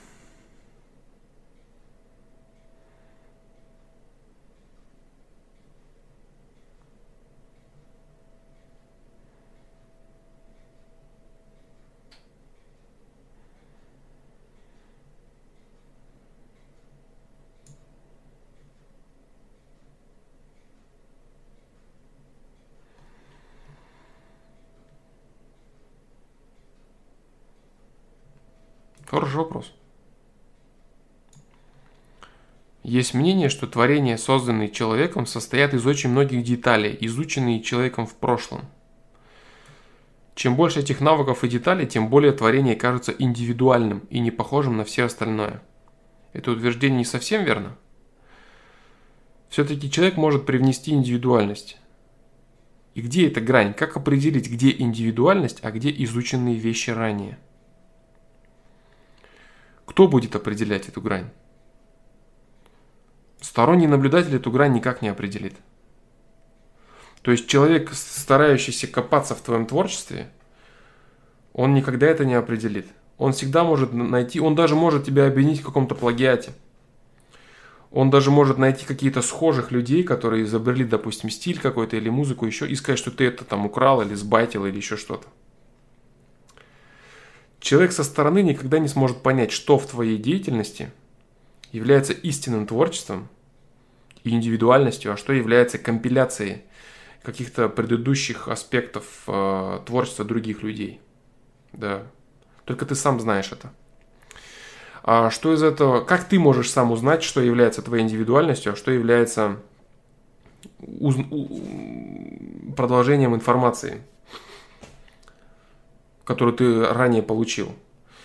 А, суть здесь вот в чем заключается. Человек, в принципе, это то, что он потребляет во всех смыслах. Человек состоит из того, что он ест, пьет, и самое главное, из того, что он из, из того информационного поля, которое он потребляет информационное поле, там, эфир окружающий и так далее, и так далее. Так вот, э, я на одном из ФПЛов говорил об открытиях определенных, об открытиях, которые приходят людям, допустим, э, композиторам великим, или сейчас там каким-то э, людям. Бывает, сценаристам приходят какие-то прям шедевральные вещи, они просто это или как улавливают из эфира и записывают. То есть человек тренирует свои определенные навыки, и через него реализуются просто некоторые, некоторые вещи через него просто выходят. Да, некоторые вещи через него просто выходят, какие-то научные открытия и так далее. То есть э, человек должен быть подготовленным инструментом, который может интерпретировать и реализовать открытие, которое через него придет в мир. То есть любое открытие, которое человек привносит в мир, там какие-то даже абсолютно новые вещи, вот, э, тот же Тесла, допустим, да, если его рассматривать как э, человека, привнесшего серьезные открытия, он говорил правильно. Он говорил, что человек является лишь рупором, и открытия ему не принадлежат, да, как таковому, что он является лишь человеком, через которого оно доносится. Он, почему он им является? Потому что он максимально готов. Он максимально готов представить их человечеству. Вот, допустим, э, Допустим, какому-то человеку приснилось, э, как можно сделать многослойный графен. Формула графена, допустим, да, определенным образом, которая может его делать э, структуру, решетку, структуру и создавать более толстые объекты да, из этого. И если этот человек оказался не готов принять это, он не понял вообще ни хера, чему приснилось, не понял, как это, что это и что с этим делать, какой толк? Понимаешь? Вот так. Получается, это хорошо настроенный радиоприемник. Да, именно так Расул Джаналиев, это так и получается. Вот, поэтому... Поэтому вот что такое, когда человек приносит что-то свое индивидуальное. И когда он индивидуальное человека, это то, что он не услышал и не скомпилировал у других людей. Это то, что пришло ему извне из эфира, там, ну, как угодно это можно называть. То есть это то, что пришло ему вне мыслей, вне структуры каких-то других людей, вне учений других людей. И оно просто заиграло у него в голове ни с того ни с сего. Он это никогда не слышал, никогда не видел, никогда не знал. Понимаешь, или какие-то мысли, или какое-то озарение, еще что-то. Вот это и есть индивидуальность. И это те самые моменты, когда человек привносит новое – истинно новое. Вот в открытиях с учеными это легко проследить. С какими-то музыкантами, с рождением стиля и так далее. Когда человек просто слышит то, чего нет. Оп, и все. Вот. Но для этого человек должен быть в определенной степени духовно просвещен и быть профессионалом своей, своей деятельности, чтобы он мог интерпретировать эти инструменты, которые через него идут. Вот так.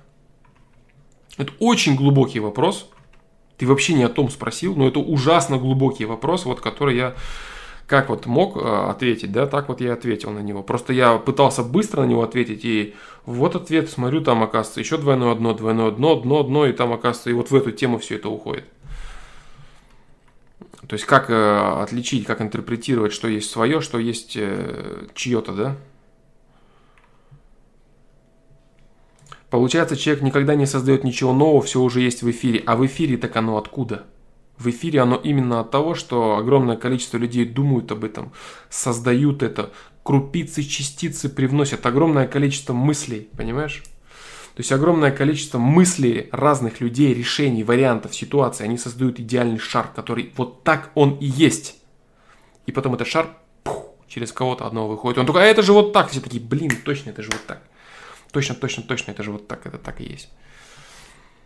В эфире-то откуда все это берется? Это берется именно из жизни людей. И есть это все. Да. Сейчас не хочу и говорить, да, там про там, историю человечества или человечеств, ну и прочее, да. Короче, это формируют люди.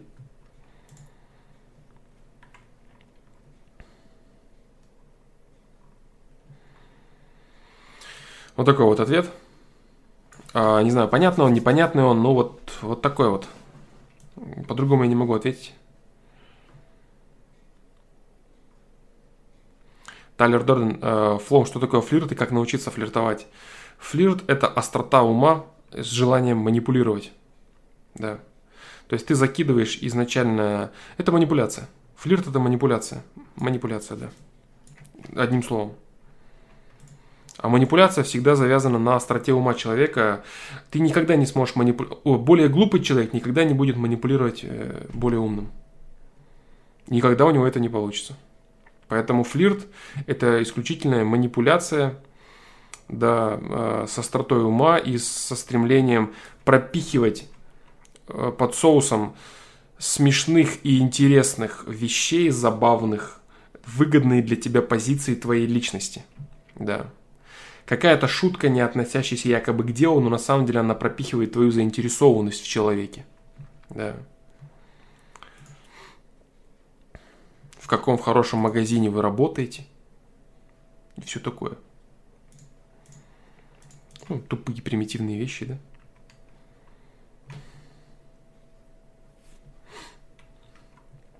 Да, Евгений Трофименко, поразмышляя над этим, вот э, ответ на первый твой вопрос, он не совсем корректный. Твой вопрос не совсем корректный по поводу Ди Каприо и творчества. Он, это человек, который просто делает то, что от него нужно. А второй, второй ответ вот такой какой-то. Я что смог, ответил, да? А, нет, нет, нет, нет, э, нет, э, Green 3 есть, по-моему, есть, есть, все есть. Пока чат сверху, с самого верху живой. Не, не, нет, я сейчас вернусь, я сейчас вернусь. Пока все с самого, самого верха, все вопросы живы-здоровы. Да. Green а, 3, есть такой вопрос. У меня уже давно есть хорошая подруга. Вроде нормально с ней дружим, но она какая-то хвастливая, что ли и периодически любить меня подкалывать, сознательно или нет, зная какие-то мои больные места или что-то, что для меня важно. И речь не только о каких-то материальных аспектах. Допустим, у нее нормальное, адекватное отношение с семьей, а у меня с этим как-то не сложилось. Я могу ее как-то троллить в ответ, но тогда что это вообще за дружба такая? Если человек э, сознательно подкалывает тебя в тех аспектах, которые для тебя больные, ты должна просто сразу понимать, это враг. Да, это враг. Если ты общаешься с этим, это, это враг, который пытается на тебе самоутверждаться вот такими подколами, псевдошутками и так далее, который пытается на самом деле тебя уколоть и унизить, заворачивая это все в якобы дружескую шутку, это враг. И все, что ты должна делать, это понимать очень простую вещь. Если, либо ты с этим человеком продолжаешь взаимодействовать из-за какой-то личной выгоды, но осознавая, что это враг, либо ты перестаешь с ней общаться, если этот человек действительно тебе нужен был как друг, если ты видишь эту свою подругу другом, а вот для себя подругой, да, а, то ты должна понимать, что это не так. Не так осознанно заворачивать какие-то шутки и подколы, э, бьющие в больные места, может только враг с целью самоутвердиться на тебе. Человек, имеющий по отношению к тебе огромное количество реальных комплексов и старающийся как-то самоутвердиться и все-таки доказать э, сам себе, что он не хуже тебя. Вот и все. Только такой человек может это делать. Следовательно, ты полностью права. Это никакая не дружба, это искусственное, искусственное взаимодействие для извлечения выгоды определенной участников этого взаимодействия. Вот и все. Если один человек э, осознанно бьет в больные места другого человека, это не друг. Это не друг. Это человек, самоутверждающийся на тебе. Вот и все.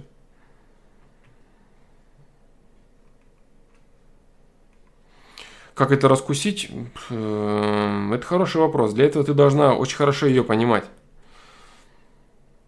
Желательно ты должна быть умнее нее, потому что если ты глупее нее, то она может быть казаться тебе э, человеком действительно что-то не понимающим и так далее, и так далее. Может ли она быть действительно непонимающей? Может быть. Может она реально тупит и постоянно тебя вот так вот э, тычет носом в больное для тебя дерьмо? Может быть такое. Может быть такое. Но ты знаешь, вот из того, что ты написала, хвастливая, то есть рассказывает что-то тебе, рассказывает тебе она... Вот ты знаешь, вот короче, из того, что ты написал, я считаю, что она гнилит. Вот реально она гнилит. Рассказывает какие-то вещи, типа хвастается, да, э, о том, что что-то там у нее в жизни происходит хорошее. Скорее всего, это связано с тем, чтобы тебя приткнуть. Да. Она гнилит осознанно. Вот есть такое мнение. Вот из того, что ты написала, есть такое мнение. Поэтому смотри, что тебе нужно. Троллить в ответ, да, ты можешь только в том случае, если тебе это нужно. Если ты хочешь, допустим, ее в ответ ушатать для себя, там, самоутвердиться, или ты хочешь продолжать с ней общение для какой-то там выгоды или еще чего-то, это пожалуйста. Если ты считаешь это чистой дружбой, где один переживает за другого и желает ему развития, дружба это это, это форма любви. Где один, осознавая эгоизм другого, все равно желает ему развития и любви. А если один стремится только вечно самореализоваться, залезать в какие-то комплексы свои собственные и ткнуть другого носом в говно, какая же это дружба? Это не дружба.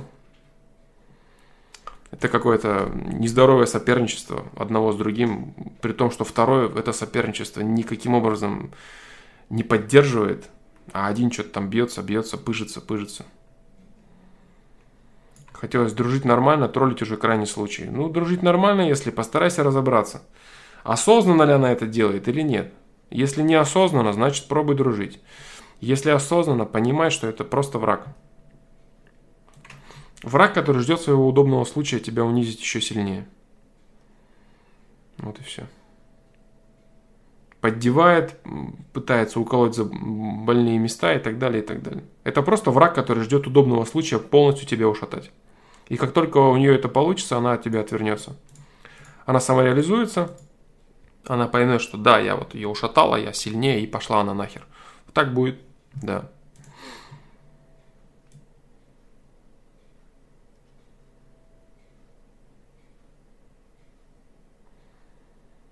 Не хочу никакие прогнозы делать, ни на какие бои, да, вот ребята, я вижу, спрашиваете там э, Гаси, Фусик или Макгрегор, Хабиб, ничего не хочу говорить.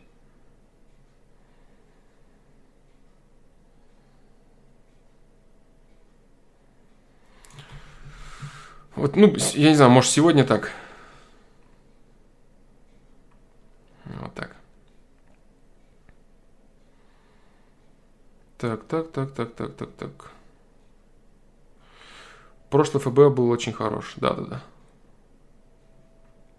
У нее просто спортивный интерес. Э, ну, это можно назвать так, да. Спортивный интерес, но это уже не дружба. Это уже не дружба.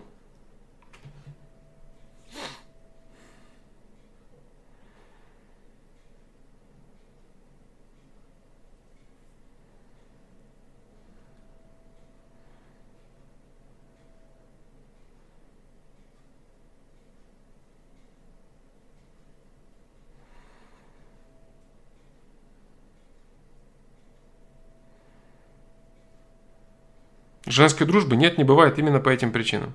Женщина со своим инстинктом материнства, она не может объединиться эгоизмом с другой женщиной. Понимаешь? Инстинкт материнства не дает женщине объединиться с другой женщиной. Только с мужчиной.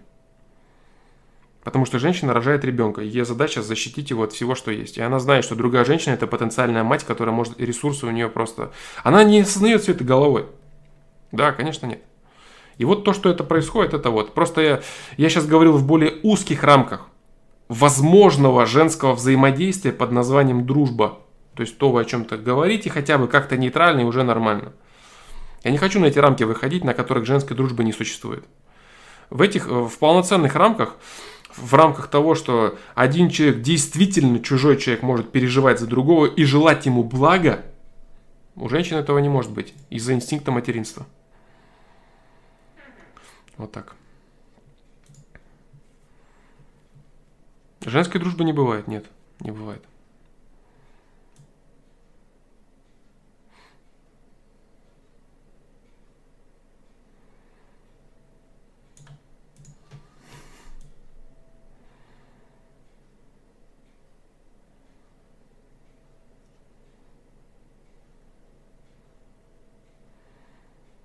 Так.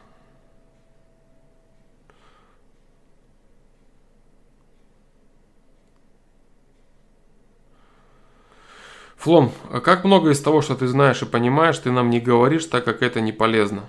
Я не знаю, много это или мало. Есть вещи, которые я знаю, понимаю, и которые я не озвучиваю по причине того, что определенная подготовка должна быть у человека. И так много лишнего говорю, очень много лишнего. И это выливается в, абсолютно неадекватные вопросы э, детей, да, людей, которые вообще не вообще близко даже не могут понять, о чем я говорю. Что такое дружба, есть э, видео даже на этот счет. Между мамой и дочкой то же самое. Э, единственный формат взаимодействия, который может быть, это мать. Есть э, мать, которая может воспринимать своих детей как детей и переживать за них и болеть. То же самое есть отец. Есть отец, который видит просто людей, других людей в своих детях. Женщин, мужчин. А есть отец, который видит детей. Вот, то же самое мать, да, мать может видеть дочку как ребенка своего, не как подружку, как ребенка, ребенка, которому она желает блага. Вот, и, но, э, к сожалению, я вынужден констатировать, что большинство матерей из того, что из моей личной практики, все, что я вот мог объять пока за свое время работы в целом в пространстве и вообще, ну, с людьми, большинство матерей являются э, просто женщинами для других женщин по, по отношению к своим дочкам. Они завидуют, они хотят, э, некоторые даже претендуют на мужчин, э, своих дочек и так далее, и так далее. То есть женщина даже здесь оказывается бессильной против своего инстинкта. Она даже против дочки бывает, она ненавидит, завидует э, и так далее, и так далее. Это реальность, суровая реальность. Вот. Меньшинство женщин, которых я, с которыми мне удавалось взаимодействовать, и вообще ситуации, которые я видел, меньшинство женщин являются полноценными матерями для своих дочек, которые желают им развития блага вне зависимости от своего блага. Да, они просто являются, они смотрят на своих дочек как на женщин, которые там в чем-то живут лучше или что-то имеют лучше и хотят этого. Вот это реальность, э, суровая реальность. Это, кстати, вот Расул Куатов, одна из тем, которые я не люблю затрагивать, да, потому что люди могут озлобиться, да, и это, короче, вот тот, тот второй этап, когда человек э, видит, он ту помойку, да, он за забором бабочек нарисованных начинает видеть помойку, и он может не захотеть видеть нечто большее, нечто высшее, да. Грин 3, отец может завидовать своему сыну? Конечно, да, конечно. Конечно, абсолютно. А, посмотри фильм э, «Статус Брэда». Очень хороший фильм, отличный фильм, э, но это нужен возраст определенный. То есть детям, допустим, там до 20 будет бесполезный этот фильм. В большинстве своем. Есть люди очень развитые, согласен. Вот. В большинстве своем этот фильм нужен человеку где-то в тридцатник. В тридцатник этот фильм нужен человеку конкретно. Причем любого пола. Вот так. Вот так вот. А, Тема, человек это не только инстинкт. И, конечно, нет, просто не все готовы раскрывать что-то большее. А, именно поэтому сейчас в социуме вот больше тех, о ком я говорю. Не только инстинкты, нет, конечно. Просто большинство пока, к сожалению, отказываются раскрывать что-то большее. Я всегда говорю об этом, да. Но сейчас вот мы имеем то, что имеем. Это та самая следующая ступень. Вот ты стоишь, ты когда дурак, ты стоишь и смотришь на нарисованный забор с бабочками. А потом ты видишь мерзость, всю мерзость реалий происходящей. Ты говоришь, «А, какое же все дерьмо. И задача человека чуть-чуть дальше пойти. Дальше, дальше, на следующий уровень дотянуться до него. И многие люди остаются на втором уровне, видят помойку и живут в ней. Вот так.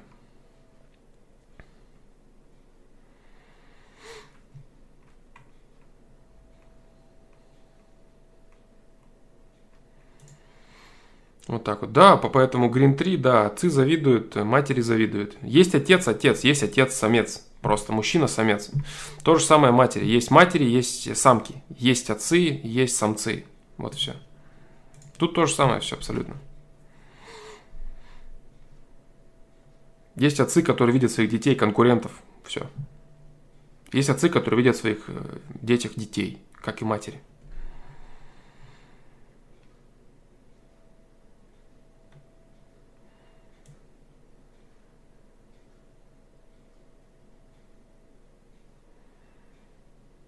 Однополая любовь – это проблема с психикой. Да, это болезнь на самом деле. И людей, которые рождаются с этим, мне искренне жаль. Я говорил об этом много раз.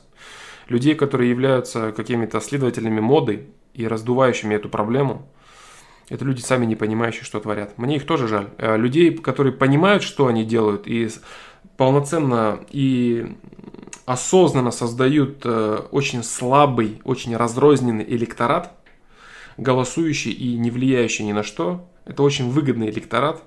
Вот, таких людей я презираю. Которые создают искусственно эти институты, поддерживают их и пропагандируют подобные отношения. Таких людей я презираю. Людей, которые повелись на это, и либо, допустим, людей, вот, допустим, модельер какой-нибудь работает в модельном бизнесе, он этих женщин уже не может на них смотреть, э, они для него реально товар, они для него просто прям как неодушевленные предметы уже, когда они там голышом все бегают, там, перед ним он их одевает, раздевает, переодевает, он не может видеть в ней ценность, он не может полюбить ее. Он э, в другом мужчине может видеть какую-то ценность. Это проблемы с психикой непосредственно уже происходят у этих людей. Да. Он не может э, видеть в женщине человека. Поэтому там такое огромное количество гомосексуалистов. Жесткая тема, опасная, очень опасная. Но будем давить до конца, что? Свою мысль. Вот так. А люди, которые пошли за этим веянием, как за какой-то модой, они глупцы. И мне их жаль. Людей больных этим мне очень жаль. Но это их кара, да, которые изначально вот так они чувствуют. Они чувствуют, да, потому что векторизация, потому что у этого движения очень серьезное лобби, оно очень агрессивное, очень нетерпимое. Оно ненавидит э, инакомыслие, а инакомыслие для них это э, гетеросексуальность.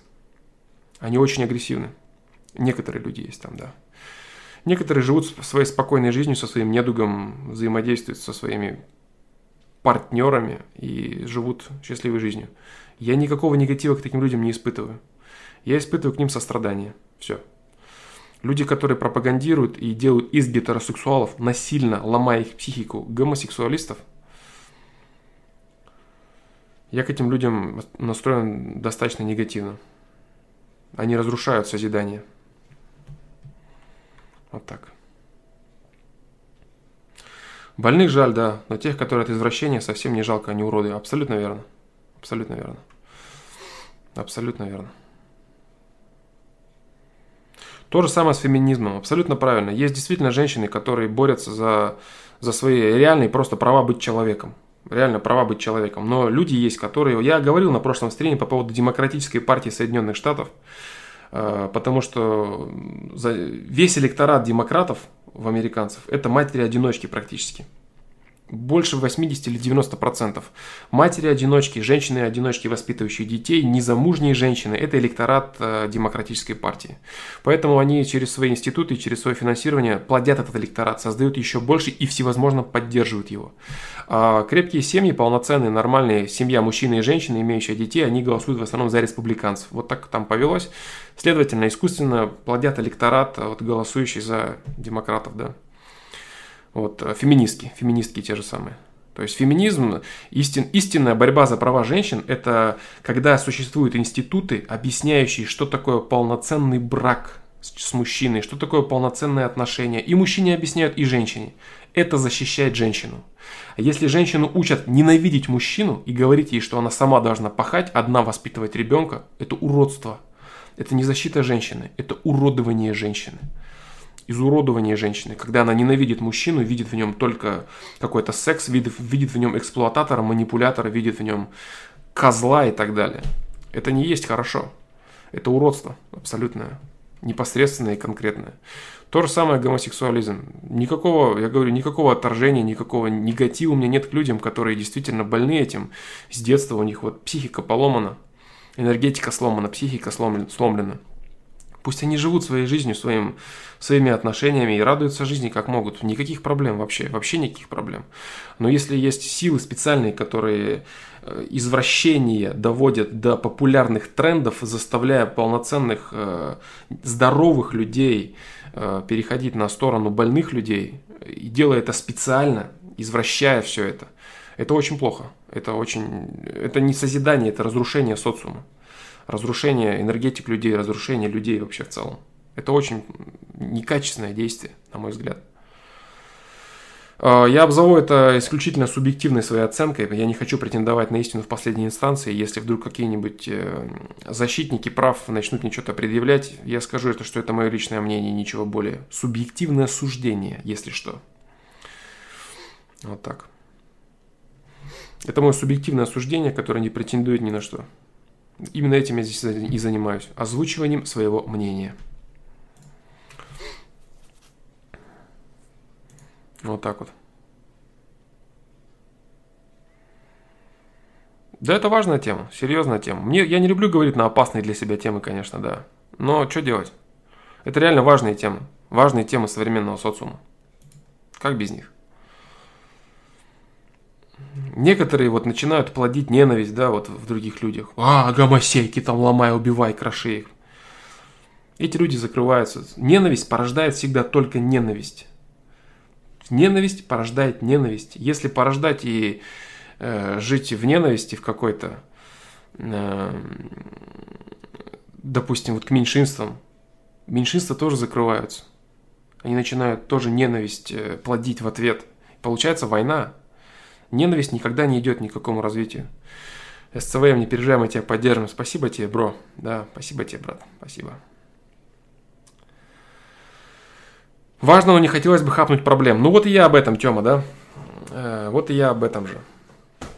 Вот так. Поэтому, в принципе, моя точка зрения на, это, на эту тему известна. Я много раз высказывался, да, я много раз говорил и повторяю, не устану повторить то же самое. Люди с, э, с любой проблемой, с любой психологической, энергетической проблемой, люди это люди, нуждающиеся в помощи. Уроды моральные, делающие из этого фетиш, раздувающие из этого какую-то пропаганду, картину, при которой они борются за свои какие-то политические плюшки, создают какие-то э, удобные для себя рамки политические, какие-то инструменты – вот эти уроды, они достойны порицания, потому что они свой ресурс направляют на разрушение общества во имя своих каких-то краткосрочных, реально краткосрочных благ. Вот я о чем. Я всегда говорю об этом. Думаешь, это пройдет как эмо? Нет, не, не, не, это другая тема. Это гораздо глубже тема. Она идет и еще и... Она, она раньше Рима. Это тема раньше Рима. Это тема серьезная не пройдет она никогда. Сама по себе.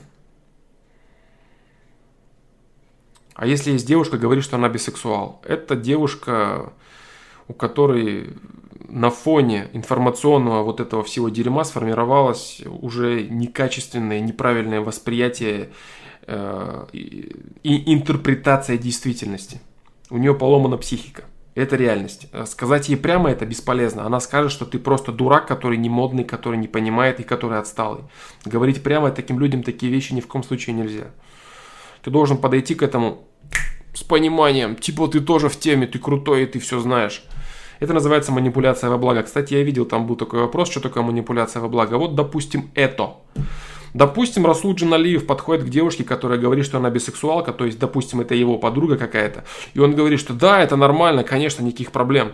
И помаленечку своими поступками начинает выдавливать ее желание общаться с женщинами. Она, он показывает ей, что такое настоящий партнер для женщины. И что настоящим партнером, полноценным партнером может быть только мужчина. Не в том плане, что у него есть член, потому что две женщины, занимающиеся, они могут взять дилда, они могут взять фалоимитаторы и точно так же иметь члены любые и радоваться жизни, как им кажется. Так вот, чтобы мужчина проявил себя и показал себя, что мужчина это не только член, кусок этого самого дела, да, которое можно заменить, как думают бисексуалки, легко и наслаждаться да, этим делом. А вот мужчина должен показать, что мужчина это нечто большее, чем просто член. Вот. Так вот, э, манипуляция во благо здесь будет заключаться вот в чем. Когда Расул Джаналиев скажет, что это вполне нормально, и она такая скажет, блин, он крутой. Он крутой, он все понимает, он на волне моды, он не дурак, он не отсталый. Вот, вот такая э, человечина, она поймет, что да, это чувак свой, и под, лич, под личиной своего чувака он будет ей пропихивать свое, он будет ей пропихивать единственно верную норму о гетеросексуальности единственно верную норму. И рано или поздно девушка, если он качественно это будет пропихивать, она скажет, блин, ну, я, конечно, бисексуалка, но что-то с мужиком мне нравится больше в целом. Взаимодействовать. Не то чтобы только секс, а в целом все. Мужчина это все-таки круче. И все. Вот так он и протолкнет. И вроде как бисексуалка, она не будет же отказываться от этого, она же не захочет признавать, что она не права. Это же стрёмно признавать, что ты дурак, который повелся на херню. Ты такой, нет, ну я... Это как чувак, который бросил пить, допустим, но он же не скажет, что он там был неправ. Он скажет, да я не бросил пить, я просто не хочу. И он не хочет всегда. Так и она будет говорить. Я э, бисексуалка, но пока мне нравится больше с Расулом, и тогда старости, да. Грин 3, нужна ли Расулу такая девушка, это другой вопрос. Я не хочу погружаться в эти рамки. Возможно, нет. Возможно, ему нужно просто уйти. Я сейчас не хочу погружаться в личность, которой нужно что-то конкретно или не нужно что-то конкретно. Я сейчас погружаюсь просто в абстрактную ситуацию, где сталкивается один человек с набором переменных вот таких, который осуждает бисексуальность и хочет выдернуть ее обратно, и бисексуалка, которая рассказывает какой-то бред, что она бисексуальна. Насмотрелась бреда там Мадонны, которая облизывается со всякими тетками и с мужиками и со всеми, да, там, бичая Мадонна и прочее. Ну, то есть, да, то есть Мадонна, допустим, та же самая Мадонна, это очень серьезный инструмент, качественный инструмент в руках демократов. Как она и гонит и на Трампа, и на все прочее, за феминизм и так далее, и так далее. Есть многие, много инструментов, э, много инструментов демократов, которые создают, выковывают э, одиночек матерей, поощряют их, становиться одиночками. Создают культ сильной женщины и так далее, и так далее. Культ э, отношений типа сильная женщина – это женщина без мужчины, ну и так далее. Все эти бредни э, создают они. Вот так. Но на самом деле все это искусственно созданное нечто, за которое они получают лавандос и определенные преференции. Да. Никакой идейности там нет и не пахнет. Очень мне нравятся рассказы про какой-то феминизм, там, или когда Бейонс там поет там про Independent Woman, а на самом деле имеет э, самого дерзкого, самого дерзкого чела во всей этой тусовке Джей Зи мужа, да, или Мадонна, которая жила с Гаем Ричи столько лет. Или как Жириновский, который рассказывает про то, что женщинам нужны только там шубы, шубы, сапоги, шубы, сапоги, бабы нас загоняют в могилы, и вообще женщины это дерьмо. Когда он тренд модный поймал, о том, что мужчины должны говорить, что женщины это дерьмо, а сам при этом золотую свадьбу да, со своей женой отмечает и в церкви венчается. Да, вот таких вот людей много на самом деле. Которые болтают, да, выгодную какую-то шнягу, а сами живут совершенно иначе. Совершенно не так. Пропагандируют какую-то херню, а сами там... Это то же самое, как есть некоторые чуваки, которые там веганство, да, нереально пропагандируют, а сами там на стороне жрут непонятно что, не буду утверждать что, но плюс всевозможные добавочки, да, а потом рассказывают, что они вот так вот на травке муравки выросли и возбухали. Вот так вот. Или там какие-то челы, корчащиеся там супер там самостоятельных, независимых и так далее, сами там являются слизняками в отношениях. Поэтому все это искусственно, и все это очень вредно. И люди, которые это осознанно создают, привносят, они, конечно, ответят за это. Здесь ответят, потом ответят. Это все понятно. Просто вопрос в качестве их намерений в том, как они используют ресурс. Это те люди, которые разрушают социум и выбирают некачественно. Вот так. Может быть девушка счастлива, если она самостоятельна и независима? Ты знаешь, это неправильно поставленный вопрос. Это неправильно поставленный вопрос. В отношениях с мужчиной, с нормальным, полноценным, который не загоняет ее в загон, в наручники и делает из нее игрушку для себя. Женщина может быть независима и самостоятельна, да, как это не удивительно. Она может быть счастлива с мужчиной, который не ограничивает ее в действиях, который помогает и реализует ее инициативы. Она, допустим, хочет чего-то, он помогает ей. Он хочет чего-то, она помогает ему. Понимаешь? Слово «зависимость», оно неправильное. Самостоятельно. Она может быть полностью самостоятельна и независима. Она может быть желанна и счастлива в паре, в партнерстве, понимаешь? Есть, конечно, огромное количество... Нет, нет, без... Вот это другой вопрос. Вот это другой вопрос и правильный вопрос. Женщина счастлива может быть в отношениях самостоятельная и независимая. Да. Независимая от ограничений. Есть огромное количество разных э, инструментов, ограничивающих независимость и самостоятельной женщины. Да, в первую очередь это, естественно, финансовый инструмент. Вот. Если мужчина э, финансовым инструментом пользуется лишь с той точки зрения, чтобы силком удерживать женщину на тех позициях, на которых ему выгодно, это некачественно. Если он э, своим инструментом финансы, допустим, дает ей возможность сделать все, что она хочет, и развиваться, тем самым развивая ее личность и развивая их пару целиком, и давая ей возможность его развивать, то есть чем более развита женщина, если она его любит, тем более она может развить его, это же очевидно. А держа свою женщину в ежовых рукавицах, она останется на прежнем уровне и никак ничего не может тебе дать ей что-то нового, там, тебя развить, себя развить. Вот так вот. Поэтому твой вопрос будет звучать правильнее вот так. Может ли девушка быть счастлива без отношений с мужчиной? Полноценных и качественного союза. Может ли быть женщина счастлива без полноценного, качественного союза с мужчиной? А на этот вопрос ответ, конечно же, нет. Не может. Да. Полноценные отношения – это где развивают партнеры друг друга. Да. Имеющимися у себя ресурсами, интеллектуальными, материальными, духовными, энергетическими, всеми. Но это происходит только в том случае, если они оба заинтересованы в этом. Если они оба заинтересованы направлять свои ресурсы на другого партнера. Только в этом случае. Если есть, присутствует какой-то эгоизм определенный, ну, значит, каждому так. Очень часто бывает так, что может ли мужчина? Нет. Тема тоже не может. Нет, не может. Ну, этот вопрос немного шире. Блин, немного шире он. Я не буду на эту тему говорить. Не буду. Ограничусь рамками нет, да? Ограничусь рамками нет. За те рамки, э, за, за выходящие рамки этого вопроса я не буду отвечать. Это вот к вопросу Расула Куатова, да? Как много из того, что ты знаешь и понимаешь, ты нам не говоришь, так как это не полезно, да.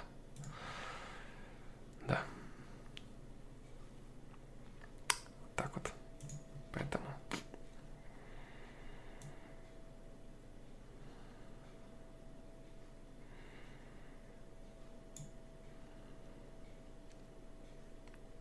Вот так вот. Не буду ничего комментировать я. Не буду ничего комментировать. Рамки, этих рамок достаточно. Те рамки, на которых можно дискутировать об этом вопросе, они находятся далеко за пределами того, что сейчас творится в социуме. Это темы потом, потом, потом, потом, потом, потом, потом, потом актуальны. Может быть. Если вообще будет актуально. Вот так.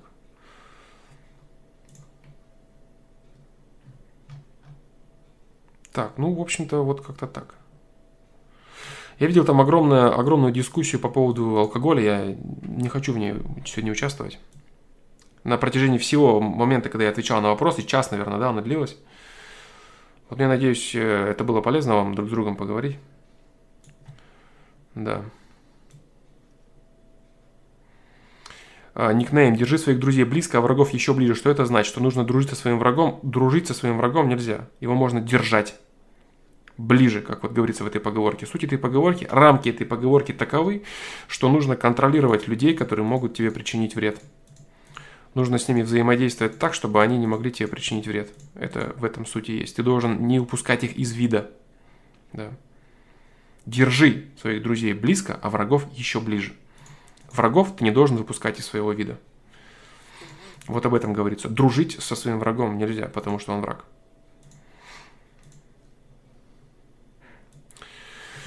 Вот так вот. Так. А, Джонни Лау. Я не буду пока рассказывать про взаимосвязь болезней с энергетикой и так далее.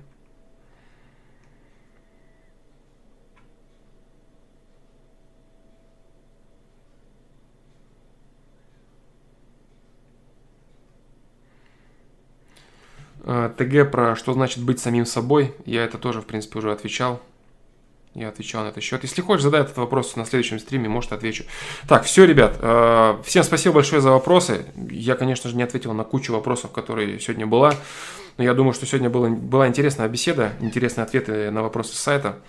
Вот, мне, в принципе, понравился наш 92-й ФПЛ. Вот, спасибо вам за участие, спасибо за вопросы, за развитие тем, вот, за поддержку, да, так сказать проекта. Мне очень нравится с вами по-прежнему развиваться, и все очень круто. Я очень рад, что сегодня получилось провести трансляцию 92 ФПЛ. Вот, поэтому всем спасибо, ребят, и до свидания. Вот так вот, да. Всем пока, ребят, всем спасибо. И надеюсь, до завтра. Наверное, да. Поставлю таймер, по крайней мере, так. Что получится, там уже посмотрим. А то планы, планы, сами знаете, да?